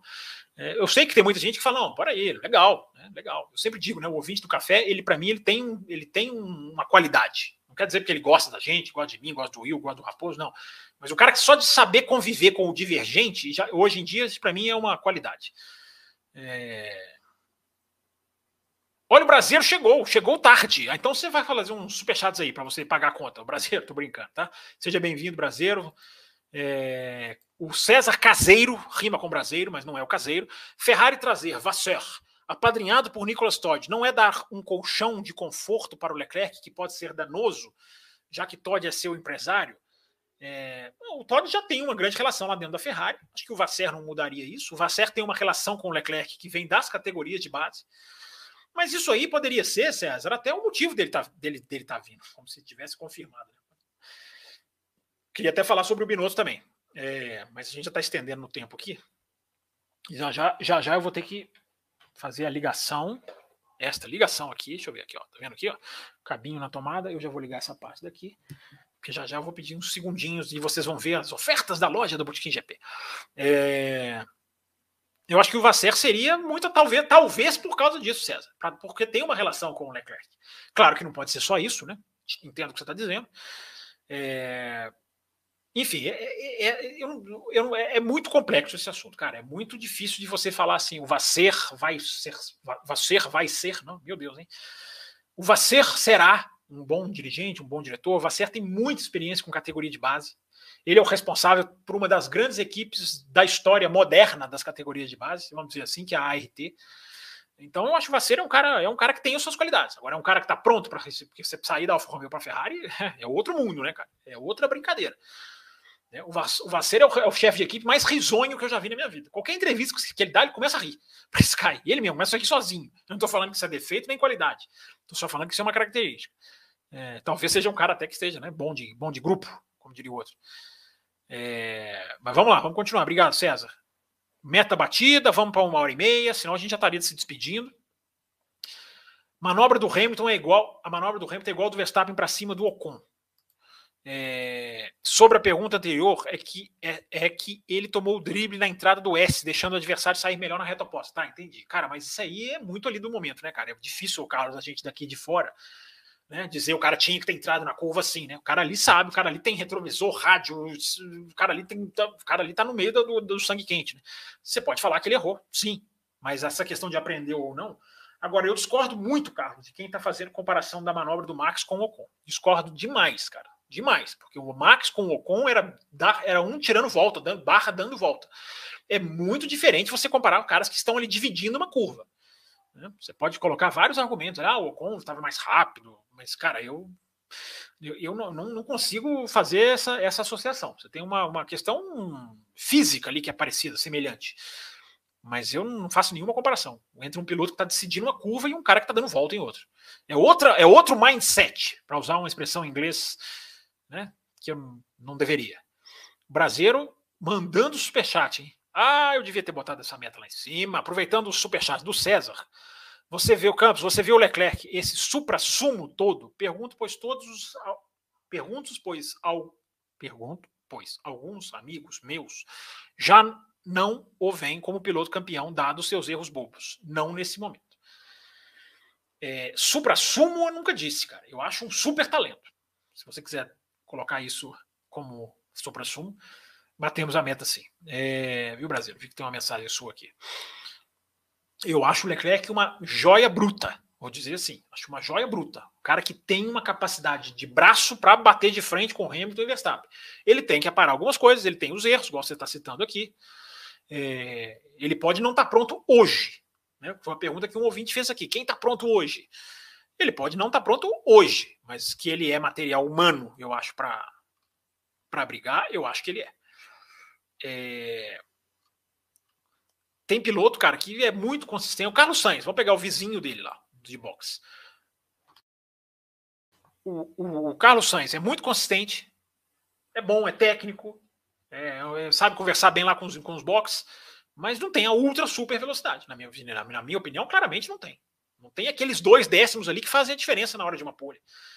Então o Leclerc tem, cara. Então o que, que é melhor? Melhor você ter um Leclerc e trabalhar. Né? Verstappen já teve uma fase, Hamilton já teve uma fase, uma fase os caras têm. Né? Ou, ou uma fase, ou um momento de amadurecimento, sei lá, chamem como quiser.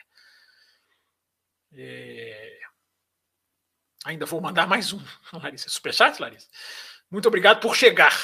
Os caras, pessoal conversando aqui, olha o Brasileiro, o pessoal fazendo festa aqui no Brasileiro, o Pablo. É... O Denner Alves fala aqui, ó, não me inscrevo em nenhum canal de Fórmula 1 porque acho a grande maioria bem medíocre. É, espero que você não ache o café medíocre, cara. É, torço para que não. Mas se achar, ok, obrigado, pelo menos está aqui ouvindo a gente, participando. O Arthur Salles mandou superchat. Sei que individualidade e senso de competitividade tem de haver, mas não há também um limite de conduta ética não escrita a não ser transposta? Lembro sempre do Jack Stewart, lisura e comportamento elogiado por todos nas pistas. Arthur, é uma mensagem legal essa sua, mas exatamente em que ponto você está medindo essa questão? Você está falando das ordens de equipe, está falando do Verstappen e do Pérez. Limite de conduta ética, você diz, é uma expressão forte. É, não ceder a posição, para mim, não é nenhum, nenhuma falta de ética. Não devolver favor não é nenhuma, nenhuma falta de ética, na minha opinião, se é que eu estou entendendo aqui a sua pergunta. Entendeu? Ah, o Pérez defendeu, ajudou o Hamilton, ajudou o Verstappen contra o Hamilton na Turquia, em Abu Dhabi. Sim, não há a menor dúvida, elogiável. Agora, a gente não pode viver o automobilismo de gratidão, Arthur. Eu sou muito cuidadoso para não entrar nessa. Entendeu? Não sei se é isso que você está se referindo à sua pergunta. Entendeu? Senão a gente vai criar o automobilismo de gratidão. Entendeu? Eu, igual eu brinquei, não, não, lembro quando, onde que eu falei. Você, daqui a pouco você pode fazer gráfico na Fórmula 1, pode criar um gráfico aqui. Ó. Quem está devendo o que para quem? Né? Verstappen deve duas ajudas, Fulano deve três, Ocon deve não sei o quê. É, repito, se o piloto toma a atitude de defender e ajudar a corrida do outro, é decisão dele. Não abracemos o automobilismo de gratidão. Senão, daqui a pouco, todo jogo de equipe nós vamos ter que multiplicá-lo por dois. Ah, teve esse, então agora vai ter que ter um lá na frente. Não, meu amigo. Quem, quem aceita o papel de escudeiro, que arque com as consequências, meu amigo. Que arque com as consequências, seja Rubinho, seja Perezinho, seja Botinhas, seja quem for. Entendeu? Então, assim, cuida. Não sei se é isso que você está falando, Arthur Salles, não sei. É porque você colocou aqui de uma maneira mais ampla. Mas se essa questão de devolver posição, devolver favor, meu amigo, é automobilismo, gente. Não vamos perder de vista isso. Eu acho que esse é o nosso diferencial aqui no café. Eu acho que o, o universo da Fórmula 1 está meio que perdendo de vista essa coisa tão básica. Quem chega mais rápido, quem chega, chega na frente, quem chega mais rápido. Ah, Fábio, mas não tem uma situação que tem que ajudar? Tem situações e situações. Interlagos, para mim, eu acho o cúmulo. O cúmulo. O campeonato já acabou, gente. Até quando o campeonato acabar, então, vai ter jogo de equipe? Então, quando que não vai ter? Corrida extra, campeonato? Não tem que fazer corrida extra, campeonato? Se bobear, fazem aí, ainda assim, hein? Se bobear, hein? Vamos voltar a ter as corridas extra, campeonato. E se bobear, vai vir galerinha lá defender. Não, porque equipe. Né? Esporte de equipe. Cara, essa é outra frase que eu acho super mal usada. Esporte de equipe. É, é, é, é muito diferente, cara. Esporte de equipe é vôlei, é futebol, é basquete. Ganha o grupo. Eu, eu tenho receio de dizer esporte de equipe com Fórmula 1. É um esporte em que o piloto depende da equipe para ganhar. Evidentemente, depende da equipe, para trocar pneu e para fazer o carro. Depende da equipe. Mas o Mundial é de pilotos, cara. O Mundial é de pilotos. Então, esse argumento que os defensores de ordem de equipe usam de que é um esporte de equipe, então, então você está assistindo um campeonato mundial de pilotos ou você não está nem aí para a pontuação de pilotos? Vai entrar naquele grupinho que acha que o mundial de construtores vale mais, porque tem gente que consegue, eu não consigo entender como enxergam isso. Eu não consigo entender. É, então, obrigado pela sua mensagem, Arthur. Não sei se você está falando exatamente desse ponto. Mas como você falou aqui uma questão mais, mais ampla, né? Senso de competitividade, individualidade, conduta ética, eu estou meio que associando aqui com a discussão do momento. Mas se eu estiver errado, por favor, aqui me corrija na questão da, da ideia da sua mensagem. Larissa Nobre, prometeu e cumpriu. Ela é nobre, né? Ela faz jus ao nome. Agora o Binotto e companhia caem. Sendo assim, tem como a Ferrari dar uma melhorada e pode ver e pode ver Ferrari versus Merck versus RBR no próximo ano. É, Pois é, Larissa, essa é grande questão da semana, uma das grandes questões, né? Da semana, né? Pinoto cai ou não cai? É, gente, assim, eu acho que a gente tem que ser muito, muito, muito. A gente, quando eu digo até assim, jornalista, sabe? Não estou dizendo assim todo mundo, não. Mas eu acho que jornalista ele tem que analisar isso com muita ponderação. É, a gente não pode, pessoal, abrasileirar a análise. O que, que é abrasileirar a análise na questão do Binotto? É, equipe de Fórmula 1 não é time de futebol. Que você troca o cara, você troca o comandante e o substituto tem que fazer o quê? Tem que reorganizar os jogadores taticamente ou em termos de ambiente. Comandante de Fórmula 1 cuida de muito mais coisa. É uma questão muito mais sensível. É uma coisa muito mais sensível. Eu estou dizendo que tem que manter o Binotto? Não, não necessariamente. Mas simplesmente trocar, vamos atacar. É o, o Binotto é o problema mesmo? Ele é responsável pelo que está acontecendo. Ele precisa ser responsabilizado. Mas ele é o problema. E se você atacar o problema? O Binotto ele tem um grande mérito técnico de ter colocado a Ferrari um patamar acima de onde, de onde ela estava quando ele chegou. Ele tem esse mérito. É, a Ferrari, gente, vamos lá, tentando aqui fazer uma análise diferenciada que eu não estou vendo em outros locais que eu acho que precisa ser feita. É, eu estou falando de um lado e depois eu vou falar do outro, tá? é, a Ferrari não é campeã há muito tempo. E a Ferrari, Larissa e ouvintes, troca de dirigente há muito tempo. Então, trocar de novo é a solução? Vai resolver trocar de novo? Eu estou fazendo perguntas, gente. Sabe, eu já falei aqui, talvez o caso do Binotto não seja demissão, seja recolocação. É um cara que tecnicamente tem muito conhecimento. Mais do que o Horner, mais do que o Toto Wolff, que não são, não são diretores técnicos. Se você pedir ali para montar um carro de Fórmula 1, enquanto o Binotto e o Toto Wolff estiverem pensando aonde vai a roda, o Binotto já está lá parafusando a suspensão. Entendeu? Então, ah, mas o Binotto é melhor do que esses dois? Claro que não.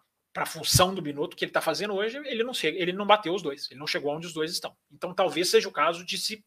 Mas é necessário ter muita cautela, porque só trocar quando você simplesmente decepa o corta a cabeça do líder, você pode criar uma enorme instabilidade interna.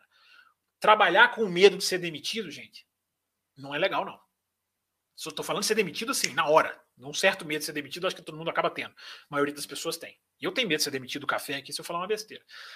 Mas, é, aquele cara, se eu errar, eu tô fora. Isso não é uma cultura que talvez seja o que a Ferrari precisa agora. Se fosse outra equipe, talvez. A Ferrari ela precisa descobrir o que está acontecendo. A queda da Ferrari esse ano não pode passar em branco. Eu falei que eu ia falar um lado, agora eu vou falar o outro lado. Você não pode simplesmente. Eu estou vendo jornalistas que eu respeito demais, cara, escrever assim: tem que dar continuidade. É continuidade, é continuidade. Continuidade no que deu tão errado, acho muito perigoso. Alguma coisa você tem que mudar. Agora, é arrancar o Binotto? É a pergunta que eu estou fazendo para vocês. Então a gente vamos tentar analisar com parcimônia, cara. É muito fácil abrasileirar a discussão, futebolizar a discussão. Ah, bicho, esse cara comandando deu nada certo. Ele tem responsabilidade? Claro que ele tem muita. Então corta ele e bota outro. Esse cara tá lá na Ferrari desde, desde que ele era pequeno. Entendeu? Esse cara pode ser útil ainda. Não, talvez não, na função que ele está fazendo. Você cria um outro cargo, você divide. Tem equipe que já fez isso, né? A Alpine fez, a Renault fez isso, a Alpine, a Renault fez isso um tempo atrás, né? Era o Bukowski e o, o Brivio, que veio da MotoGP. Você, tinham dois diretores, todo mundo fala que isso não dá certo. Talvez não dê mesmo. Mas, sabe, a mudança que tem que ser feita tem que ser feita com cuidado. Simplesmente arrancar o Binotto, não sei, não sei. Pode, pode ser até que resolva. Não sei se simplesmente trocar alguém. A Ferrari ela tem um problema estrutural muito grande. A Ferrari errou em muita coisa, a Ferrari tem que rever seu, a sua questão estratégica. Talvez você tira isso do Binotto, coloca lá um diretor de estratégia diferente, muda o Lauren Max, que talvez seja um cara que talvez também não esteja dando certo. Então, assim, é muito cargo, é muita função, e a gente olha só no Binotto, né? Porque é o mais midiático, é o cara que tá, apesar de ele não ser midiático, como os outros dois que eu citei, Horner e, e, e, e Wolf, esses sim são midiáticos na acepção do termo, mas o Binotto está nos holofotes, né? Então, é, eu acho que a gente tem que ter esse cuidado agora. Trocar simplesmente por trocar, ou remanejar, ou trazer um braço direito para o cara. Já pensaram nisso? Esse é o tipo de análise que eu acho que tem que ser feita. Simplesmente né, entrar no, no, no, na, no, desespero de certas figurinhas do WhatsApp não vai ser, não vai ser, não é, não é para mim, não é o que tem que ser feito. Né? Ferrari tem que fazer alguma coisa tem que fazer alguma coisa. Porque, para terminar a resposta aqui, a implosão da Ferrari, eu acho que a implosão é a melhor palavra que define a Ferrari. Lembra? Já, sabe, já viu um prédio implodindo? Todo mundo já viu, né? Como é que o prédio implode, né? Desaba. É, o, que, o que aconteceu com a Ferrari foi isso. Ela implodiu esse ano. E não pode. Não pode. Por isso que eu sou. Esse negócio de simplesmente dar tempo para o Binotto, não sei. Eu acho que alguma coisa tem que ser mudada ali, mesmo que seja uma coisa invisível aos nossos olhos. Mesmo que seja uma coisa que a gente não enxerga. Que eles lá vão mudar. Você troca um diretor, que a gente nem sabe quem é, alguma coisa tem que mudar.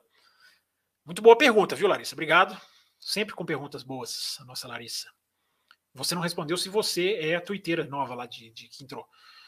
Você é indemitível, diz aqui o Paulo Brenner. Ninguém é indemitível. Mas enfim, brincadeiras à parte. Deixa eu atender os superchats aqui primeiro para pegar a galera que mandou aqui mensagens normais. Carlos Eduardo, para mim o que pega mais em relação ao jogo de equipe é pilotos como Senna, Schumacher, Alonso, Hamilton e Max aceitarem, sendo que literalmente não precisavam da prática. Concordo absolutamente com você agora, Carlos. Absolutamente. Senna, Schumacher, Alonso, Hamilton, todos têm tamanho para recusar. Mas eles pedem, né? Hoje eles pedem. O Hamilton não lembro se pediu, não me lembro aqui. O Verstappen pede. Esses caras que pedem, o Alonso pede, né? O Schumacher pedia, o Senna não tinha tanto rádio assim, mas enfim. É, esses caras pedem, né? pedem para ganhar a posição. Então eles também estão muito errados. Né? Isso também faz muito parte do pacote. Né? Esse, é o, esse, é o, essa é a questão que se podia se, se, questionar na questão de caráter, já que querem discutir do Verstappen. Pô, cara, você, você precisa ficar pedindo. Isso aqui que o Carlos Eduardo está falando. Você precisa ficar pedindo posição. Entendeu? Não na hora que o cara recusa devolver. Não, aí o foco está errado. Na hora que o cara recusa devolver, a minha, a, o meu, o meu, a minha, o meu aplauso ele vai ter. Agora, na hora que o cara pede para ganhar a posição, a, ele vai ter a minha reprovação. Mais um gole.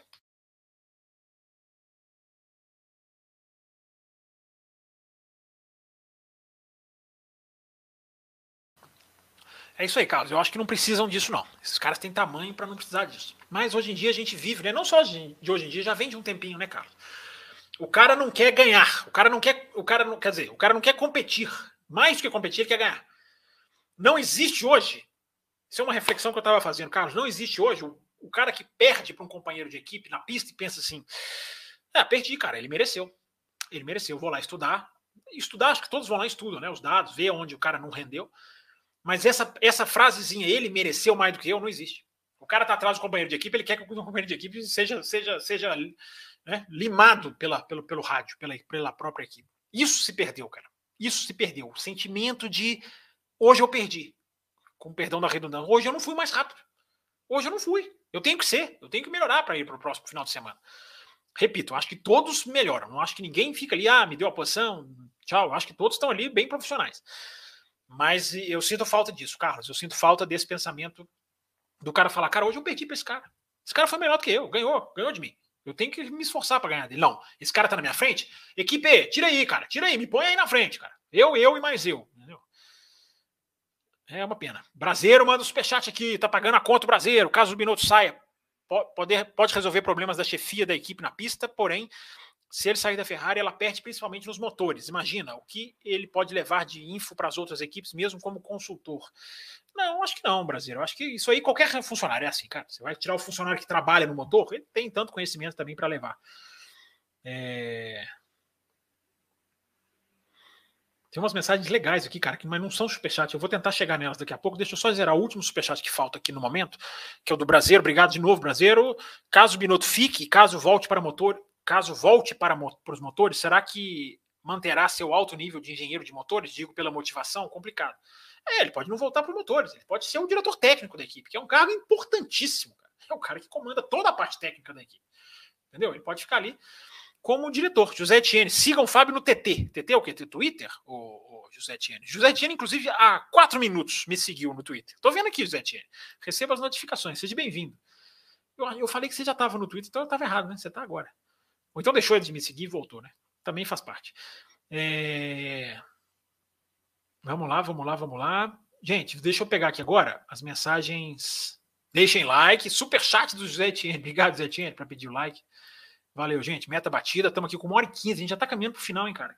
Impressionante. Deixa eu tentar trazer as mensagens que chegaram lá atrás, lá no começo do programa, tentar passar aqui mais rapidinho por elas, tentar atender também quem não mandou o superchat. E aí, chegando mais superchats aqui, eu vou dando mais uma priorizada. É, aquela priorizada. Deixa eu ver quem mandou aqui. Malditos cambistas, diz aqui o Marcelo David. Pessoal revoltado aqui. É. Se teve desorganização, tem que botar a boca no trombone mesmo. Vai, inclusive, lá no, no site, no Twitter da organização e se manifestem lá. É... Larissa reclamando aqui do grupo travado. Lá, na hora da live é grupo travado. É... Deixa eu ver o que mais aqui. Drácula dando boa noite. Ainda é possível aumentar as arquibancadas de Interlagos? Boa pergunta do Marcelo David. Cara, você pode aumentar em alguns lugares ali no miolo do circuito, talvez, né? Entrada para o Laranjinha, mas você pode fazer aquilo que eu falei, cara. Você pode vender mais lugares ali naquela área gramada gigantesca, né? né? Poxa, como é que nunca pensaram nisso antes, né? É... E você pode botar muita gente ali, cara. Sem construir arquibancada, você pode fazer um setor popular ali, da galera ficar um em pé ou na grama. Né? Eu sempre falo, gente, quem puder assistir Fórmula 1 deitado na grama, assista. Eu já fiz isso lá fora, é uma delícia, cara. É muito, é muito, muito, muito gostoso. Então pode dar essa, essa, essa, essa pode fazer isso ali, o, Marcelo. Acho que, acho que, uma, acho que não vai acontecer porque parece que aquilo ali já é uma coisa da Heineken, né? Já é uma coisa meio VIP. É, é, nada contra os setores VIPs, mas acho que podia talvez dividir. Né? Divide ali, faz a parte de baixo ali mais para a galera e a de cima ali com aquele stand lá, com aquelas coisas, aquelas telas lá, aquelas arquibancadas. É, vamos lá, vamos lá, vamos lá, vamos continuando aqui rapidinho. Pessoal falando aqui da venda de ingressos. Estou voltando lá no comecinho, gente. Estou às 9h13. Estou mais de uma hora atrás aqui para tentar pegar aqui, tentar não deixar nenhuma pergunta. Boa noite, Fábio. Diz aqui o Reginaldo Torres. Obrigado, Reginaldo, está aqui. É, a galera foi atacar a família do Verstappen. Onde vamos parar, né? Hoje em dia tá assim, né, cara? Atacaram o Latifi, atacaram todo mundo, né? Os caras, acontece uma coisa que eles não gostam, atacam o Hamilton toda hora. É, é o mundo de hoje, né, cara? Quem, quem tem que cuidar disso são, são, são Twitter, a gente elogia aqui, né? Twitter, Instagram, mas essas plataformas não fazem nada, né? Não fazem nada, deixa o pau quebrar. Errado, né? Tá errado. É, você acharia justo que o Binotto seja demitido no final da temporada? Cara, assim, já meio que expliquei toda essa questão técnica, né, Gilvan? Justo, cara. Não sei se seria justo, viu, cara? Mas injusto eu também não consigo falar. Muito complicado essa questão da justiça. Alguma coisa tem que mudar. Alguma coisa tem que mudar, Gilvan, porque uma equipe não pode implodir. Não pode implodir. Tem superchat, deixa eu puxar aqui. Deixa eu ver quem é, quem foi, quem foi. Peraí. É... Foi a Gabriela Severiano, que é nossa apoiadora. Obrigado, Gabriela. Obrigado pelo superchat, cara. Muito legal. Ajuda de vocês, tá, gente? Muito importante, tá? Quando vocês fazem um superchat, tem um, tem um fundo maior ainda de benefício que vocês estão dando pro café que é sem, sem, não tem nem como agradecer. Para mim, é, é para mim, isso é que é estranho com o Max, porque ele gosta da cultura da RBR de ordem de equipe, mas não quer participar dela quando ele tem que ceder. Não discordo de você, não, Gabriel. É isso aí. É, os caras são totalmente egocêntricos. Né? Eu só acho que a hora de meter o pau no cara é na hora que ele pede, não na hora que ele não cede. Ele não é obrigado a ceder. Né? Ele não deve pedir. Ele não deve pedir. E não deve aceitar. Né? Mas se ele aceitou porque o outro também se pôs nessa situação, o outro resolveu dar passagem, é, por isso, inclusive, eu queria falar uma coisa. Parabéns para a Ferrari, viu, gente? quase esqueci de falar, quase esqueci disso aqui. Parabéns para a Ferrari, que recebeu o pedido lá do Leclerc e não atendeu, seja por linhas tortas ou não, depois até deu lá algumas explicações. Não atendeu o pedido da Ferrari, não atendeu o pedido de tirar o pódio do Sainz. Parabéns para a Ferrari. Que mundo nós vivemos, né? Jogo de equipe, quando não existe, o comentarista critica, as pessoas defendem e a Ferrari não faz. em várias, claro, já fez várias vezes esse ano. Ela não é uma, uma santa. Mas parabéns pela, pela postura no Brasil. É... Vamos continuar. Vamos tentar aqui pegar o máximo de mensagem, gente. João Pedro Campos, o que falar do Leclerc 2022? Onde já, onde já está bom e onde precisa melhorar? Acho que está muito bom em termos de velocidade, qualifying. Né? Acho que o Grande Prêmio da Espanha, a gente ressaltou aqui, João Pedro. Eu acho que agora não sou não é a câmera que está andando. Eu que estou eu que escorregando aqui. É, a gente já falou aqui, João Pedro, da, do qualifying do Leclerc. Ele fez voltas maravilhosas. O da Espanha é muito legal o da Espanha. Porque, veja bem, no da Espanha ele roda na última chicane lá em Barcelona e ele só ele não tem tempo e ele vai lá e faz a volta da pole com aquele sentimento de só tem uma chance. Nem o Hamilton fez isso no México. O, México, o Hamilton perdeu a primeira volta no Q3 no México por limite de pista e a segunda volta dele é totalmente conservadora, né? totalmente assim entre parênteses, né? Então o Leclerc tem essa, esse benefício, João Pedro, tentando responder agora mais rapidinho aqui. O Leclerc tem esse benefício, é muito rápido, tem muita velocidade. E onde precisa melhorar? Cara, talvez ali na consistência, na, na questão ali mental de evitar os erros, é, talvez na evolução técnica pessoal dele dentro da equipe, que é isso é uma coisa que é uma impressão minha, não estou dentro da equipe, acho muito difícil bater o martelo. Hulkenberg é eterno, diz aqui o Drácula. É, mas enfim, obrigado, João Pedro, pela mensagem. Hulkenberg merece um pódio, diz aqui a comatora. É, Que bom que o Fábio voltou ao local normal. O Mel falou que os meus livros ficavam tortos. Eu alinhei todos, tá tudo certinho aí, cara. É... O Paulo Rodrigues pergunta, né, se eu acho mesmo que o Pérez possa ter batido de propósito em relação a Mônaco. É, eu até coloquei no Twitter, Paulo, acho que todos nós do planeta comemos mosca se ele fez isso, né? Mas revendo, cara, é, tem muita coisa estranha, né? O momento da aceleração, o áudio, tá lá no meu Twitter, um mesmo tweet, quatro vídeos eu retuitei, né? Eu quatro vídeos comparando a entrada dessa curva e o Vettel é bem diferente dos outros três. É, o volante, que não, não, o cara não bota o volante ali para tentar segurar o carro. Não duvido, não, cara. Não coloco minha mão no fogo, não. Infelizmente, cara. Infelizmente mesmo. Porque é uma coisa absolutamente condenável, deplorável, antidesportiva, insegura, perigosa. Inaceitável, inaceitável. É de, é de, eu falei isso acho que na terça-feira, lá, lá no Auto Racing. É de caçar a superlicença se for comprovado, é perda de superlicença. Na minha opinião, é perda de superlicença. Tchau, um abraço. É... Vamos lá, vamos lá, vamos lá. Ah, a Larissa é ela lá no Twitter. Bem-vinda, Larissa. Não, não tweetou nada, mas ela fez a conta. Eu vi lá, Larissa N, eu falei, ah. Se bem que tem a Larissa Nóbrega, né? Que de vez em quando aparece aqui também. É... Frederico diz aqui: Huckenberg é um encosto na Fórmula 1, só exorcista para tirar. É, boa noite, meu povo, diz aqui o Geraldo. Boa noite, Fábio. Meu like já está na conta. Grande, Klaus. Obrigado, Klaus. É... A Gabriela fala que também não conseguiu comprar. Tentou aqui, não conseguiu comprar ingresso. Quem não conseguiu comprar ingresso tem, ainda terá chances. Vem aí 2023.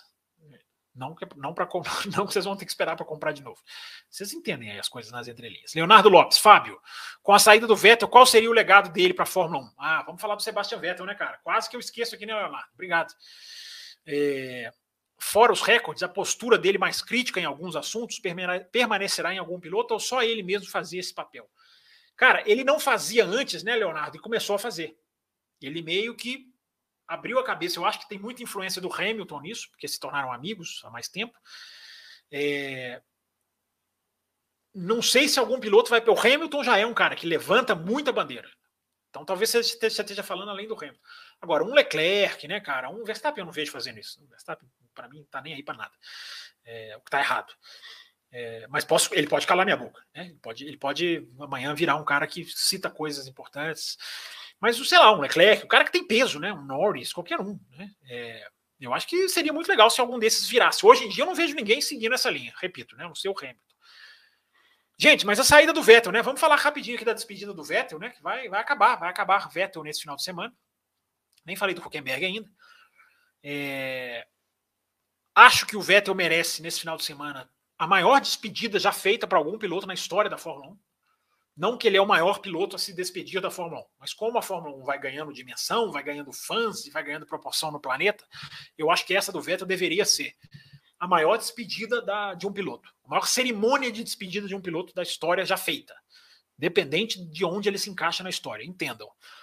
Eu acho que é botar ele para fazer, para falar na pista é pouco, é, leva para o pódio, é, podia surpreender o mundo, né, cara? Colocar ali um dos carros da Red Bull que ele pilotou, é, fazer aquele corredor de aplausos, né? Eu lembro do Button recebendo o corredor de aplausos só ali no, no, no, no paddock, ali na McLaren. Eu acho que o Vettel mereceria um corredor de aplausos da Fórmula 1, andar no box inteiro ali, todas as equipes aplaudindo, alguma coisa assim, cara. É, sei lá, dar uma volta na Toro Rosso. Podiam levar Toro Rosso, né, cara, de 2008, bicho. O cara dar uma volta na pista, né? Seria uma coisa muito legal. Então, assim, tô, tô, tô, colocando aqui algumas ideias, né? O Alonso andou com a Renault dois anos atrás. O Alonso andou com a Renault de 2005. Ele ainda nem tinha voltado para a Fórmula 1, já estava já tava anunciado, mas ainda, ainda, ainda não era, não tinha começado a, a, a, segunda fase dele. Ele andou com a Renault em Abu Dhabi mesmo, coincidentemente. É, então, sei lá, cara, fazer um mosaico na arquibancada precisa ter aquela imagem, né, cara? Aquela foto que vai ficar para sempre. Né? Precisa ter uma coisa grande. Eu acho que eu acho que a mensagem sobre o Vettel nesse final de semana é essa ele deveria ter uma despedida muito diferente, diferente, muito destacada, com alguma imagem muito bonita. Acho que vão fazer alguma coisa, não sei o que é, mas simplesmente dá o microfone para ele ali, fala, né, leva lá no pódio, não sei. Eu acho que merecia uma coisa mais plástica, sabe? Não sei o que vocês acham. Acho que todo mundo concorda comigo, né? né? Até pela mensagem muito bem mandada aqui pelo Leonardo, né? É um cara que tem uma posição, é um cara que em termos humanos, né? Talvez seja o cara mais, mais bacana da Fórmula 1, né? Não sei, não conheço os caras pessoalmente, mas poxa, é um cara que tem uma cabeça, né? O Vettel conversar com ele, você vê os jornalistas conversando com ele, as respostas dele são legais. Pode ter coisa que você não concorda que ele faça, que ele deixe de fazer, mas está indo embora um tetracampeão do mundo, né? Um cara que teve uma carreira, né? Que a gente pode discutir a carreira do Vettel depois. É discutível algumas, alguns pontos, são discutíveis. Mas eu acho que o momento, esses dias agora, quinta, sexta, sábado, domingo, é o momento de despedir do cara, né? É o momento de dizer tchau pro cara, né? É o momento de, de, de né? fazer o cara se sentir bem e é o momento de reverenciar. Né? Acho que esse é o sentimento para com o Vettel que a Fórmula 1 deve ter. Gente, a gente vai ficar mais uns minutinhos, tá, gente? Deixa eu só colocar aqui na tela a, a loja do Bootkin GP, enquanto eu coloco o meu computador na tomada aqui.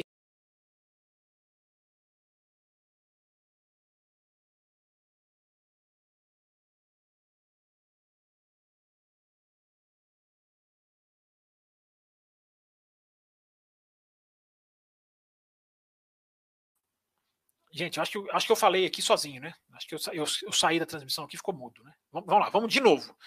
É, loja do Botequim GP. De novo, endereço para você comprar a camisa do Senna, comprar a camisa da Ferrari, olha lá, as que estão passando aqui, ó, da Ligier, camisa do, do, do, do, do, do Raikkonen, da Lotus, olha lá, estão aparecendo aqui as camisas. E para você comprar, ó, com o cupom Além da Velocidade, você ganha 10% de desconto. Só um instantinho, que o computador será ligado na tomada em, em, em alguns instantes.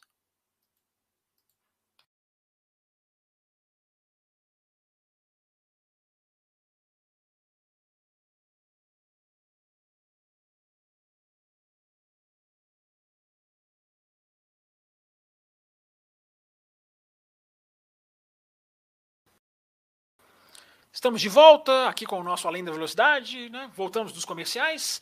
Vamos aqui para os minutinhos finais, né, gente? Vamos, vamos chegando aqui a uma hora e meia, mas eu sempre gosto de dar uns descontos, né? Eu sempre gosto de dar uns. Um, uma estendida a mais para aqui para atender, tentar atender o máximo de pessoas. Também aquelas que não mandam superchat, né? Que também merecem ser atendidas. E o papo é sempre legal, né, cara? A gente sempre vai batendo esse papo aqui com mensagens inteligentes, mensagens legais. Então, a gente estende um pouquinho, né? É... Como a Tora diz aqui, acho engraçado o Ricardo voltar para a Red Bull justamente para ser reserva do Verstappen, né?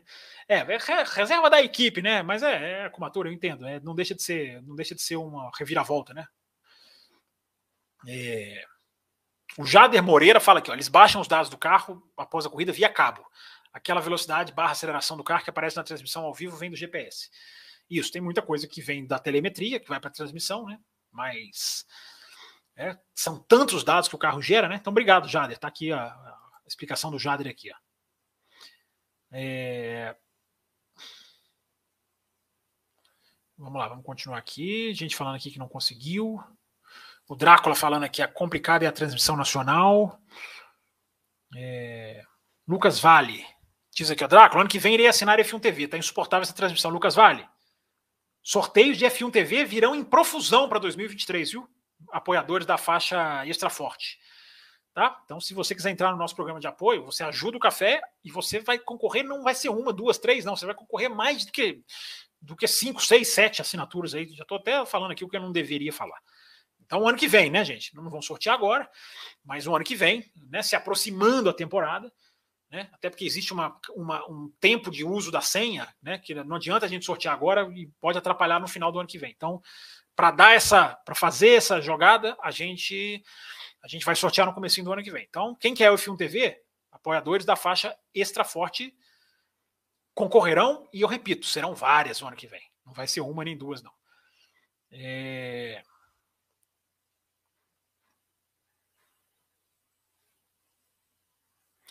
Continuando aqui. O escrutínio do Nelsinho Piquet só foi revelado um ano depois que ocorreu, exatamente. Né? Exatamente. Minardi revelou Alonso para a Fórmula 1, também muito bem lembrado aqui para a comatora. Legal, gente. Essas contribuições são sempre legais, cara. Sempre bacana de ver vocês aí pontuando as coisas legais aí, interessantes para o programa. É, o, Dé, o Almeida, que eu já coloquei aqui a mensagem dele pedindo like. Não gosto das sprints, mas gosto de como o final de semana fica com elas. Toda bagunça é bem-vinda. Eu gosto das sprints. Acho que são uma ideia que pode até melhorar. É, mas está registrado aqui o Dé Almeida. O Tuareg está aqui também. Obrigado, Tuareg. Seria uma boa se o piloto que provocar bandeira vermelha ter a sua volta rápida no lado, igual da Fórmula Indy. É, é isso que eu até citei aqui, Tuareg. Talvez tenha sido antes da sua mensagem. É, eu acho que sim. Eu acho que é uma coisa a ser, discu é, a ser discu discutida, não, discutida é, eu acho que isso aí evitaria suspeitas. Né? Ah, mas o piloto vai deixar de fazer a volta? Não vai, cara. O cara vai entrar no qualify para fazer ali o tempo melhor que ele puder. Vai continuar forçando. Piloto de Fórmula 1 força, cara. Piloto de Fórmula 1 força. Tá na natureza dos caras forçar. Né? O que não está na natureza são outras coisas que andam acontecendo aí. É... Vamos lá, vamos continuar. Deixa eu ver quem é que eu não li mensagem aqui. Carlos Ribeiro, estou triste pelo Chumaquinho, até entendo racionalmente, mas acho que o menino tem potencial. É... Eu também acho que ele tem potencial. Eu acho que ele tem potencial. Eu acho que, como foi falado aqui, eu acho que a escolha do Huckenberg, a saída dele, a volta do Huckenberg é muito, é muito pela, pela, pela regularidade do Huckenberg. Né? O Huckenberg é um cara que marca pontos. É, eu tinha o dado aqui, cara, e eu perdi. Eu não sei onde que eu anotei é, o número de corridas que o Huckenberg pontuou assim, é monstruoso. É monstruoso. Monstruoso assim, a capacidade de zona de pontuação do Huckenberg. Ah, falta um pouquinho para ele? Falta, falta. O cara, né, o cara tem um detalhe ali que não, na, na hora que o cara pode, poderia ter virado um grande resultado, o cara não virou. Né? Mas é o que eu coloquei no meu Twitter hoje. Né? A discussão do Huckenberg, gente, ela, tem, ela não pode ser discussão de mesa de bar. Né? É, as pessoas que ignoram o desempenho do Huckenberg porque simplesmente se cansaram do piloto, não tem como nem argumentar com essas pessoas. É, não tem argumentar. Essas pessoas, você fala para elas que elas têm razão e tchau. Entendeu? Porque a gente tem que analisar o piloto, independente se a gente cansou dele ou não. Entendeu? Não é dizer que tem que concordar com a chegada dele na Fórmula 1. Ele não seria o cara que eu traria. Eu traria o Van Dorn. Eu teria, para mim, eu apostaria no Van Dorn, mais do que no Huckenberg. Mas depois do Van Dorn, cara, quem que tem? É pouco, é pouco piloto com super licença, gente. As pessoas, não, as pessoas antes de metralhar, elas não param para pensar nisso. Entendeu? Aí as pessoas ficam, né, com esse ar simplista nas análises também, né? De que não conseguir o pódio não é bom. Né? Isso é muito simplista, né, cara? Como se pódio fosse o único fator determinante de talento. Né? Claro que é um dado para você refletir. Claro que é um defeito do piloto que você pode colocar.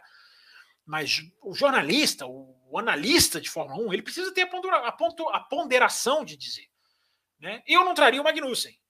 Eles trouxeram e acertaram. Eu não traria o Huckenberg. Eles trouxeram. E ele, para mim, é mais piloto que o Magnussen. Eu não, eu não tenho dúvida de que o Huckenberg é mais piloto que o Magnussen, na minha opinião. Né? Carreira, estou falando da carreira. Pode ser que o Huckenberg volte e não consiga virar o tempo do Magnussen. O Magnussen já está mais afiado. Como que o Huckenberg vai entrar nesse carro? Nós não sabemos. Agora, quem vira e fala, me desculpem, mas quem vira e fala, ah, Huckenberg não tem explicação. Tem explicação, sim. E não é a regularidade, não é a capacidade de ponto, não é a ausência de acidentes, não. É o que eu estou falando que as pessoas elas se cansam de um piloto e aí elas ficam cegas ao que o piloto faz. O Huckenberg substituiu o Pérez e enfiou um terceiro lugar num treino em Silverstone, gente. Há dois anos atrás. Né? Um piloto substituto que largou e fez um terceiro tempo. Mas, mas as pessoas não querem lembrar disso. Né? Ah, não, porque eu já cansei desse cara. Você tem que canalizar isso, cara. Isso é um fator técnico, isso é um fator de performance, você não pode ignorar. Ah, significa que ele tá super pronto? Não, mas o cara, o cara entrou ali, isso, isso para mim é decisivo para a volta dele na Fórmula 1. Se ele tivesse entrado no carro e se arrastado na pista, aí depois o cara foi Nürburgring, marcou ponto, mesmo saindo lá de trás. Então, assim, o Huckenberg, ele, ele, nas provas que ele fez como substituto, ele não decepcionou, não, cara. Ah, foi o super hiper substituto da história. Não, mas não decepcionou. Né? O cara pegou o carro que ele não conhecia do lado do filho do dono e me enfiou terceiro tempo na classificação, cara. Entendeu? Eu tava em Monza, talvez seja por isso que eu lembro, né? Eu tava em Monza, o cara quando fez o terceiro tempo com a Sauber, em 2013, a Sauberzinha cinza, aquela Sauber ruim. Né? Ah, é um, é um momento só, não é? Não, não quer dizer que ele fazia isso todos os qualifies. Mas há alguma coisa ali. Há alguma coisa ali. Eu já até vi gente falando aqui, ah, o Quebec não serve para nada. Discordo, discordo. Entendeu? Repito, eu apostaria no Van Dorn, mas eu acho que a gente tem que ter uma discussão madura. O que, que o Huckenberg pode e o que, que ele não pode trazer. O que, que a equipe quer? A equipe quer um cara que ande rápido, pontue e não bata. Nisso, nisso, cara, isso o cara tem ali um currículo a favor dele. Eu não estou aqui dizendo que ninguém tem que aplaudir o retorno do Huckenberg, é, que pode até não dar certo com esse carro novo, repito, é, mas que o nível do alemão é e sempre foi melhor do que o do Mick Schumacher, do que o do Stroll, do que o do Tsunoda. É, Para mim, como carreira, é melhor até do que a do Magnussen e do De Vries. Como carreira, como que fez na carreira. Né? Tudo bem, o De Vries ainda não tem. Claro que eu estou falando de, de, categorias de base. É, então, o cara que tem ali, ele tem ali uma velocidade. Na minha visão, tem. Na minha visão, é um, é um, é um bom piloto. Não é o cara que eu escolheria, mas não é um cara que você vai virar e metralhar a equipe por causa disso. Não é. Para mim, não é. Entendeu? É, então fica registrado aí, gente. Eu acho que a gente tem que analisar o que o cara faz, né? independente de gostar ou não do cara. O cara o cara fez substituição. Qual é a última evidência que a gente tem? piloto que fez substituições foi bem na, na, na, na, na maioria. É, e mesmo quando o Huckenberg foi mal, cara, quando ele saiu da Fórmula 1, eu não me lembro do, do Huckenberg ser o Daniel Ricardo desse ano. Não me lembro do Huckenberg ter se arrastado na pista em nenhum ano que ele ficou na Fórmula 1. Ah, Fábio, mas tem que, tem que, se, tem que se olhar para cima, nivelar por cima. Concordo, tem que se nivelar por cima. Por isso, por isso, ele não é o cara que eu traria. Não é o cara que eu traria, vou falar mais uma vez. Mas acho que a gente, acho que a gente tem que ter uma discussão madura. Agora, outra coisa também, né? É, só porque eu estou aqui citando que a volta do cara é, não acho que é um absurdo, não esperem alívio daqui, não. Se ele andar mal, vai, vai e vai ser cobrado, cara. E o Huckenberg tem que ser muito cobrado. Muito cobrado. Entendeu? Não é ficar aliviando pro cara, não. É o outro lado dessa moeda. Se ele substituiu bem nas vezes em que sentou no carro, agora como piloto titular, tem que sentar e andar. Tem que sentar e andar. Então aqui a gente vai cobrar, analisar e criticar se tiver que ser criticado. É, tem superchat. Tem, temos superchats. Espera aí, espera aí, que eu já vou lá buscar, só um minutinho, só ver se eu não. Só marcar aqui, gente, uma hora e 37, hein? Tem que correr. O pior é que muitos comentaristas que defendem jogo de equipe são pilotos também. Bem lembrado, Tuareg. É... Deixa eu ver o que é mais aqui. Espera aí, gente, onde que eu parei? Perdi aqui. Deixa eu, deixa eu puxar um superchat que tá piscando para mim que chegou aqui. Deixa eu ver de quem que é. Nossa, tem mais de um, hein? Espera aí, Gabriela, eu li o da Gabriela.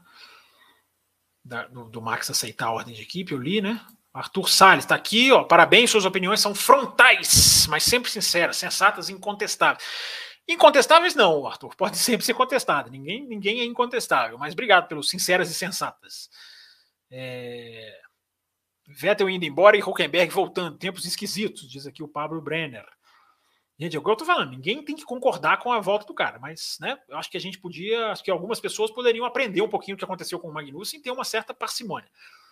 Né? E repito, acho que o Huckenberg é mais piloto que o Magnussen. Não significa que será na raça, porque o Magnussen, repito, está com uma mão do carro e não sabemos se o Huckenberg também estará. Hulk e Mag não tiveram tretas? Cara, tiveram uma, uma, uma, uma discussão. não são caras brigados, não é. Eles tiveram lá aquela grande prêmio da Hungria, né, que o Huckenberg foi lá né, dar, um, dar uma reclamada no ombro do Magnussen e ele mandou lá um palavrão. É, tem isso, mas não, são, não são inimigos. Já, já, no desfile de pilotos, né, já os vi conversando.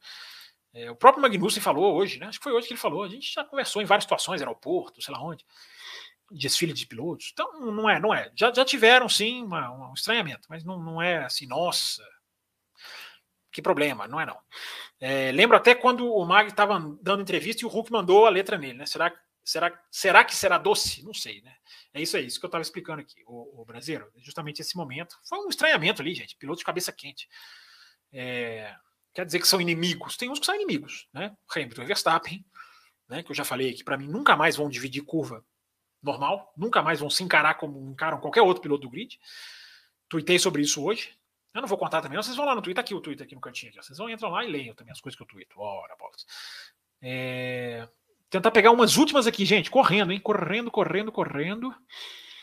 Só para tentar atender mais gente aqui que mandou mensagem, que ficou aqui, que está esperando, que participa, que, que, né, que tá, tava aqui no horário certinho. A live começou um pouquinho atrasada hoje, então tô dando aqui um regulamentar aqui. Um além do regulamentar aqui. Além. Além. Entendeu? Entendeu? É... Deixa eu ver quem mais aqui. Deixa eu ver se tem mais pergunta. Mensagem do Denner Alves eu já li. O de, de novo, o Denner Alves ele manda outra aqui, ó. Mas sendo sincero, Café Curiosidade é o melhor canal sobre Fórmula 1 do Brasil. Seguido pelo Auto Race, Motorsport, mas na minha opinião, Café Curiosidade é o melhor. Parabéns ao trabalho de vocês. Melhor ou não melhor, o Denner? Obrigado por estar aqui. O importante é estar acompanhando, né? Acho que tem espaço para não só para um, para vários. É, é, acho que a gente não quer ser o melhor, né? Seria até porque não tem jeito, não tem muito jeito de medir, né? Qual é o melhor podcast? Qual é o melhor? A gente quer fazer um bom trabalho, né? Eu acho que isso é importante. É... O Paulo Rodrigues, ó, eu vejo muita gente falando que o Alonso está ocupando o lugar que poderia ser de um jovem piloto. O que você acha? Não, não acho, não concordo, não.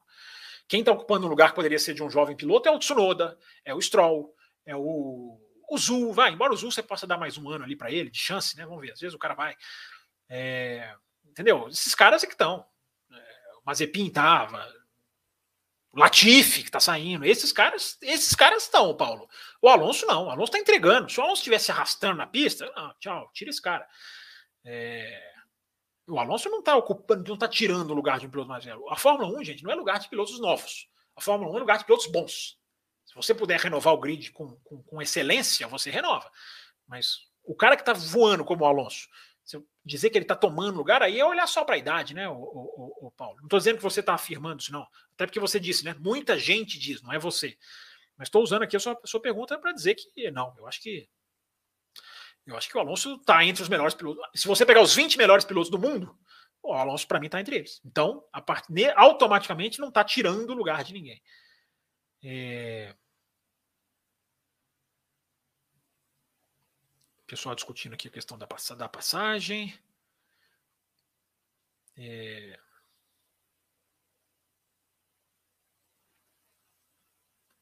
A Renata Afonso coloca aqui, ó, comendador Enzo Ferrari demitiu um funcionário que simplesmente trocava alguma peça de roda de lugar da estante. É mesmo, Renata Afonso? Não sabia disso, não.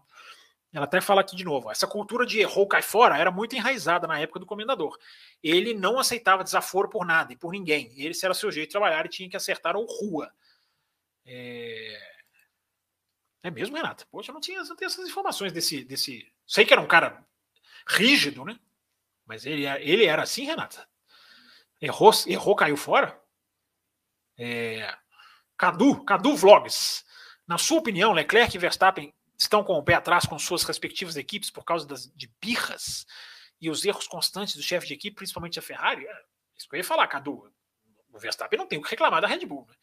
Né, da ordem de equipe, ok. Eu até repito, né? Até acho que o piloto tem que se impor o piloto do tamanho do Verstappen. É, agora, o Leclerc, sim. O Leclerc, sim. Eu acho que o Leclerc deve estar tá bem preocupado. Não sei. Mas eu estaria no lugar dele. Muito erro, né, cara? Muito, muita coisa que a Ferrari não evoluiu. A Ferrari involuiu. Essa é a grande questão, né? Por que, por que eu perguntei? O rapaz me perguntou aqui se era justo. Eu falei, cara, pode não ser justo tirar, mas também não sei se é justo ficar o caso do Binotto, porque é, a equipe andou para trás, cara. E Fórmula 1, bicho, não é lugar de andar para trás, não. É... Últimas aqui, gente, para fechar a live, hein? Para fechar, para fechar, para fechar. É... Deixa eu ver quem mais aqui. Tem um superchat do Brasileiro, que eu não tinha nem visto. O Con Gasly também, mas parece que morreu isso. Ah, você tá falando de rivalidade, né? É, é, é isso mesmo. É, que o politicamente. Termino com a mensagem do Fábio Nemer aqui, mandada nesse, nesse momento. Que o politicamente correto fique longe do automobilismo. Amém. Então, com essa citação filosófica correta, que eu, que eu, que eu, que eu, que eu também. Não é politicamente correta, mas é correta, quando o Fábio, eu termino. Vou até deixar na tela a mensagem dele. Gente, obrigado pela, pela audiência. Bom final de semana de Abu Dhabi para nós. Último final de semana de ralação né, do ano. É, muito obrigado mesmo a todo mundo que vem aqui, ficou esperando a live começar, né, mandou aqui uma, mandou aqui mensagem ou não, ou ouviu quietinho, caladinho, todo mundo que deu like, gente, o like é, o like ajuda, o like né, divulga o canal, faz o canal crescer. Todo mundo que fez o seu super chatzinho aqui que ajudou a bater a meta, são 29 nas minhas contas, mas eu acho que não tá, eu acho que eu pulei algumas aqui. Eu pulei a, a, o registro, né? Não a leitura, o registro, né, o clique aqui de clicar de marcar o super chat. É, mas enfim, gente, muito obrigado mesmo aí pela, pela participação de todo mundo. Espero que tenham gostado, né? Tentamos fazer sempre um programa aqui com a melhor qualidade possível. Voltamos na segunda-feira. Dois programas segunda-feira, hein? O tradicional e o programa é exclusivo para quem está na faixa. Deixa eu até colocar na tela aqui, ó. Vou colocar na tela rapidinho aqui. É, para quem está na faixa extra forte e na faixa cappuccino, tem programa extra na segunda-feira. Daqui, ó. Tá escrito daqui a pouco, mas não é daqui a pouco, é segunda-feira, tá? Quem apoia o CV nas faixas Caputino Extra Forte, bloco extra para ouvir.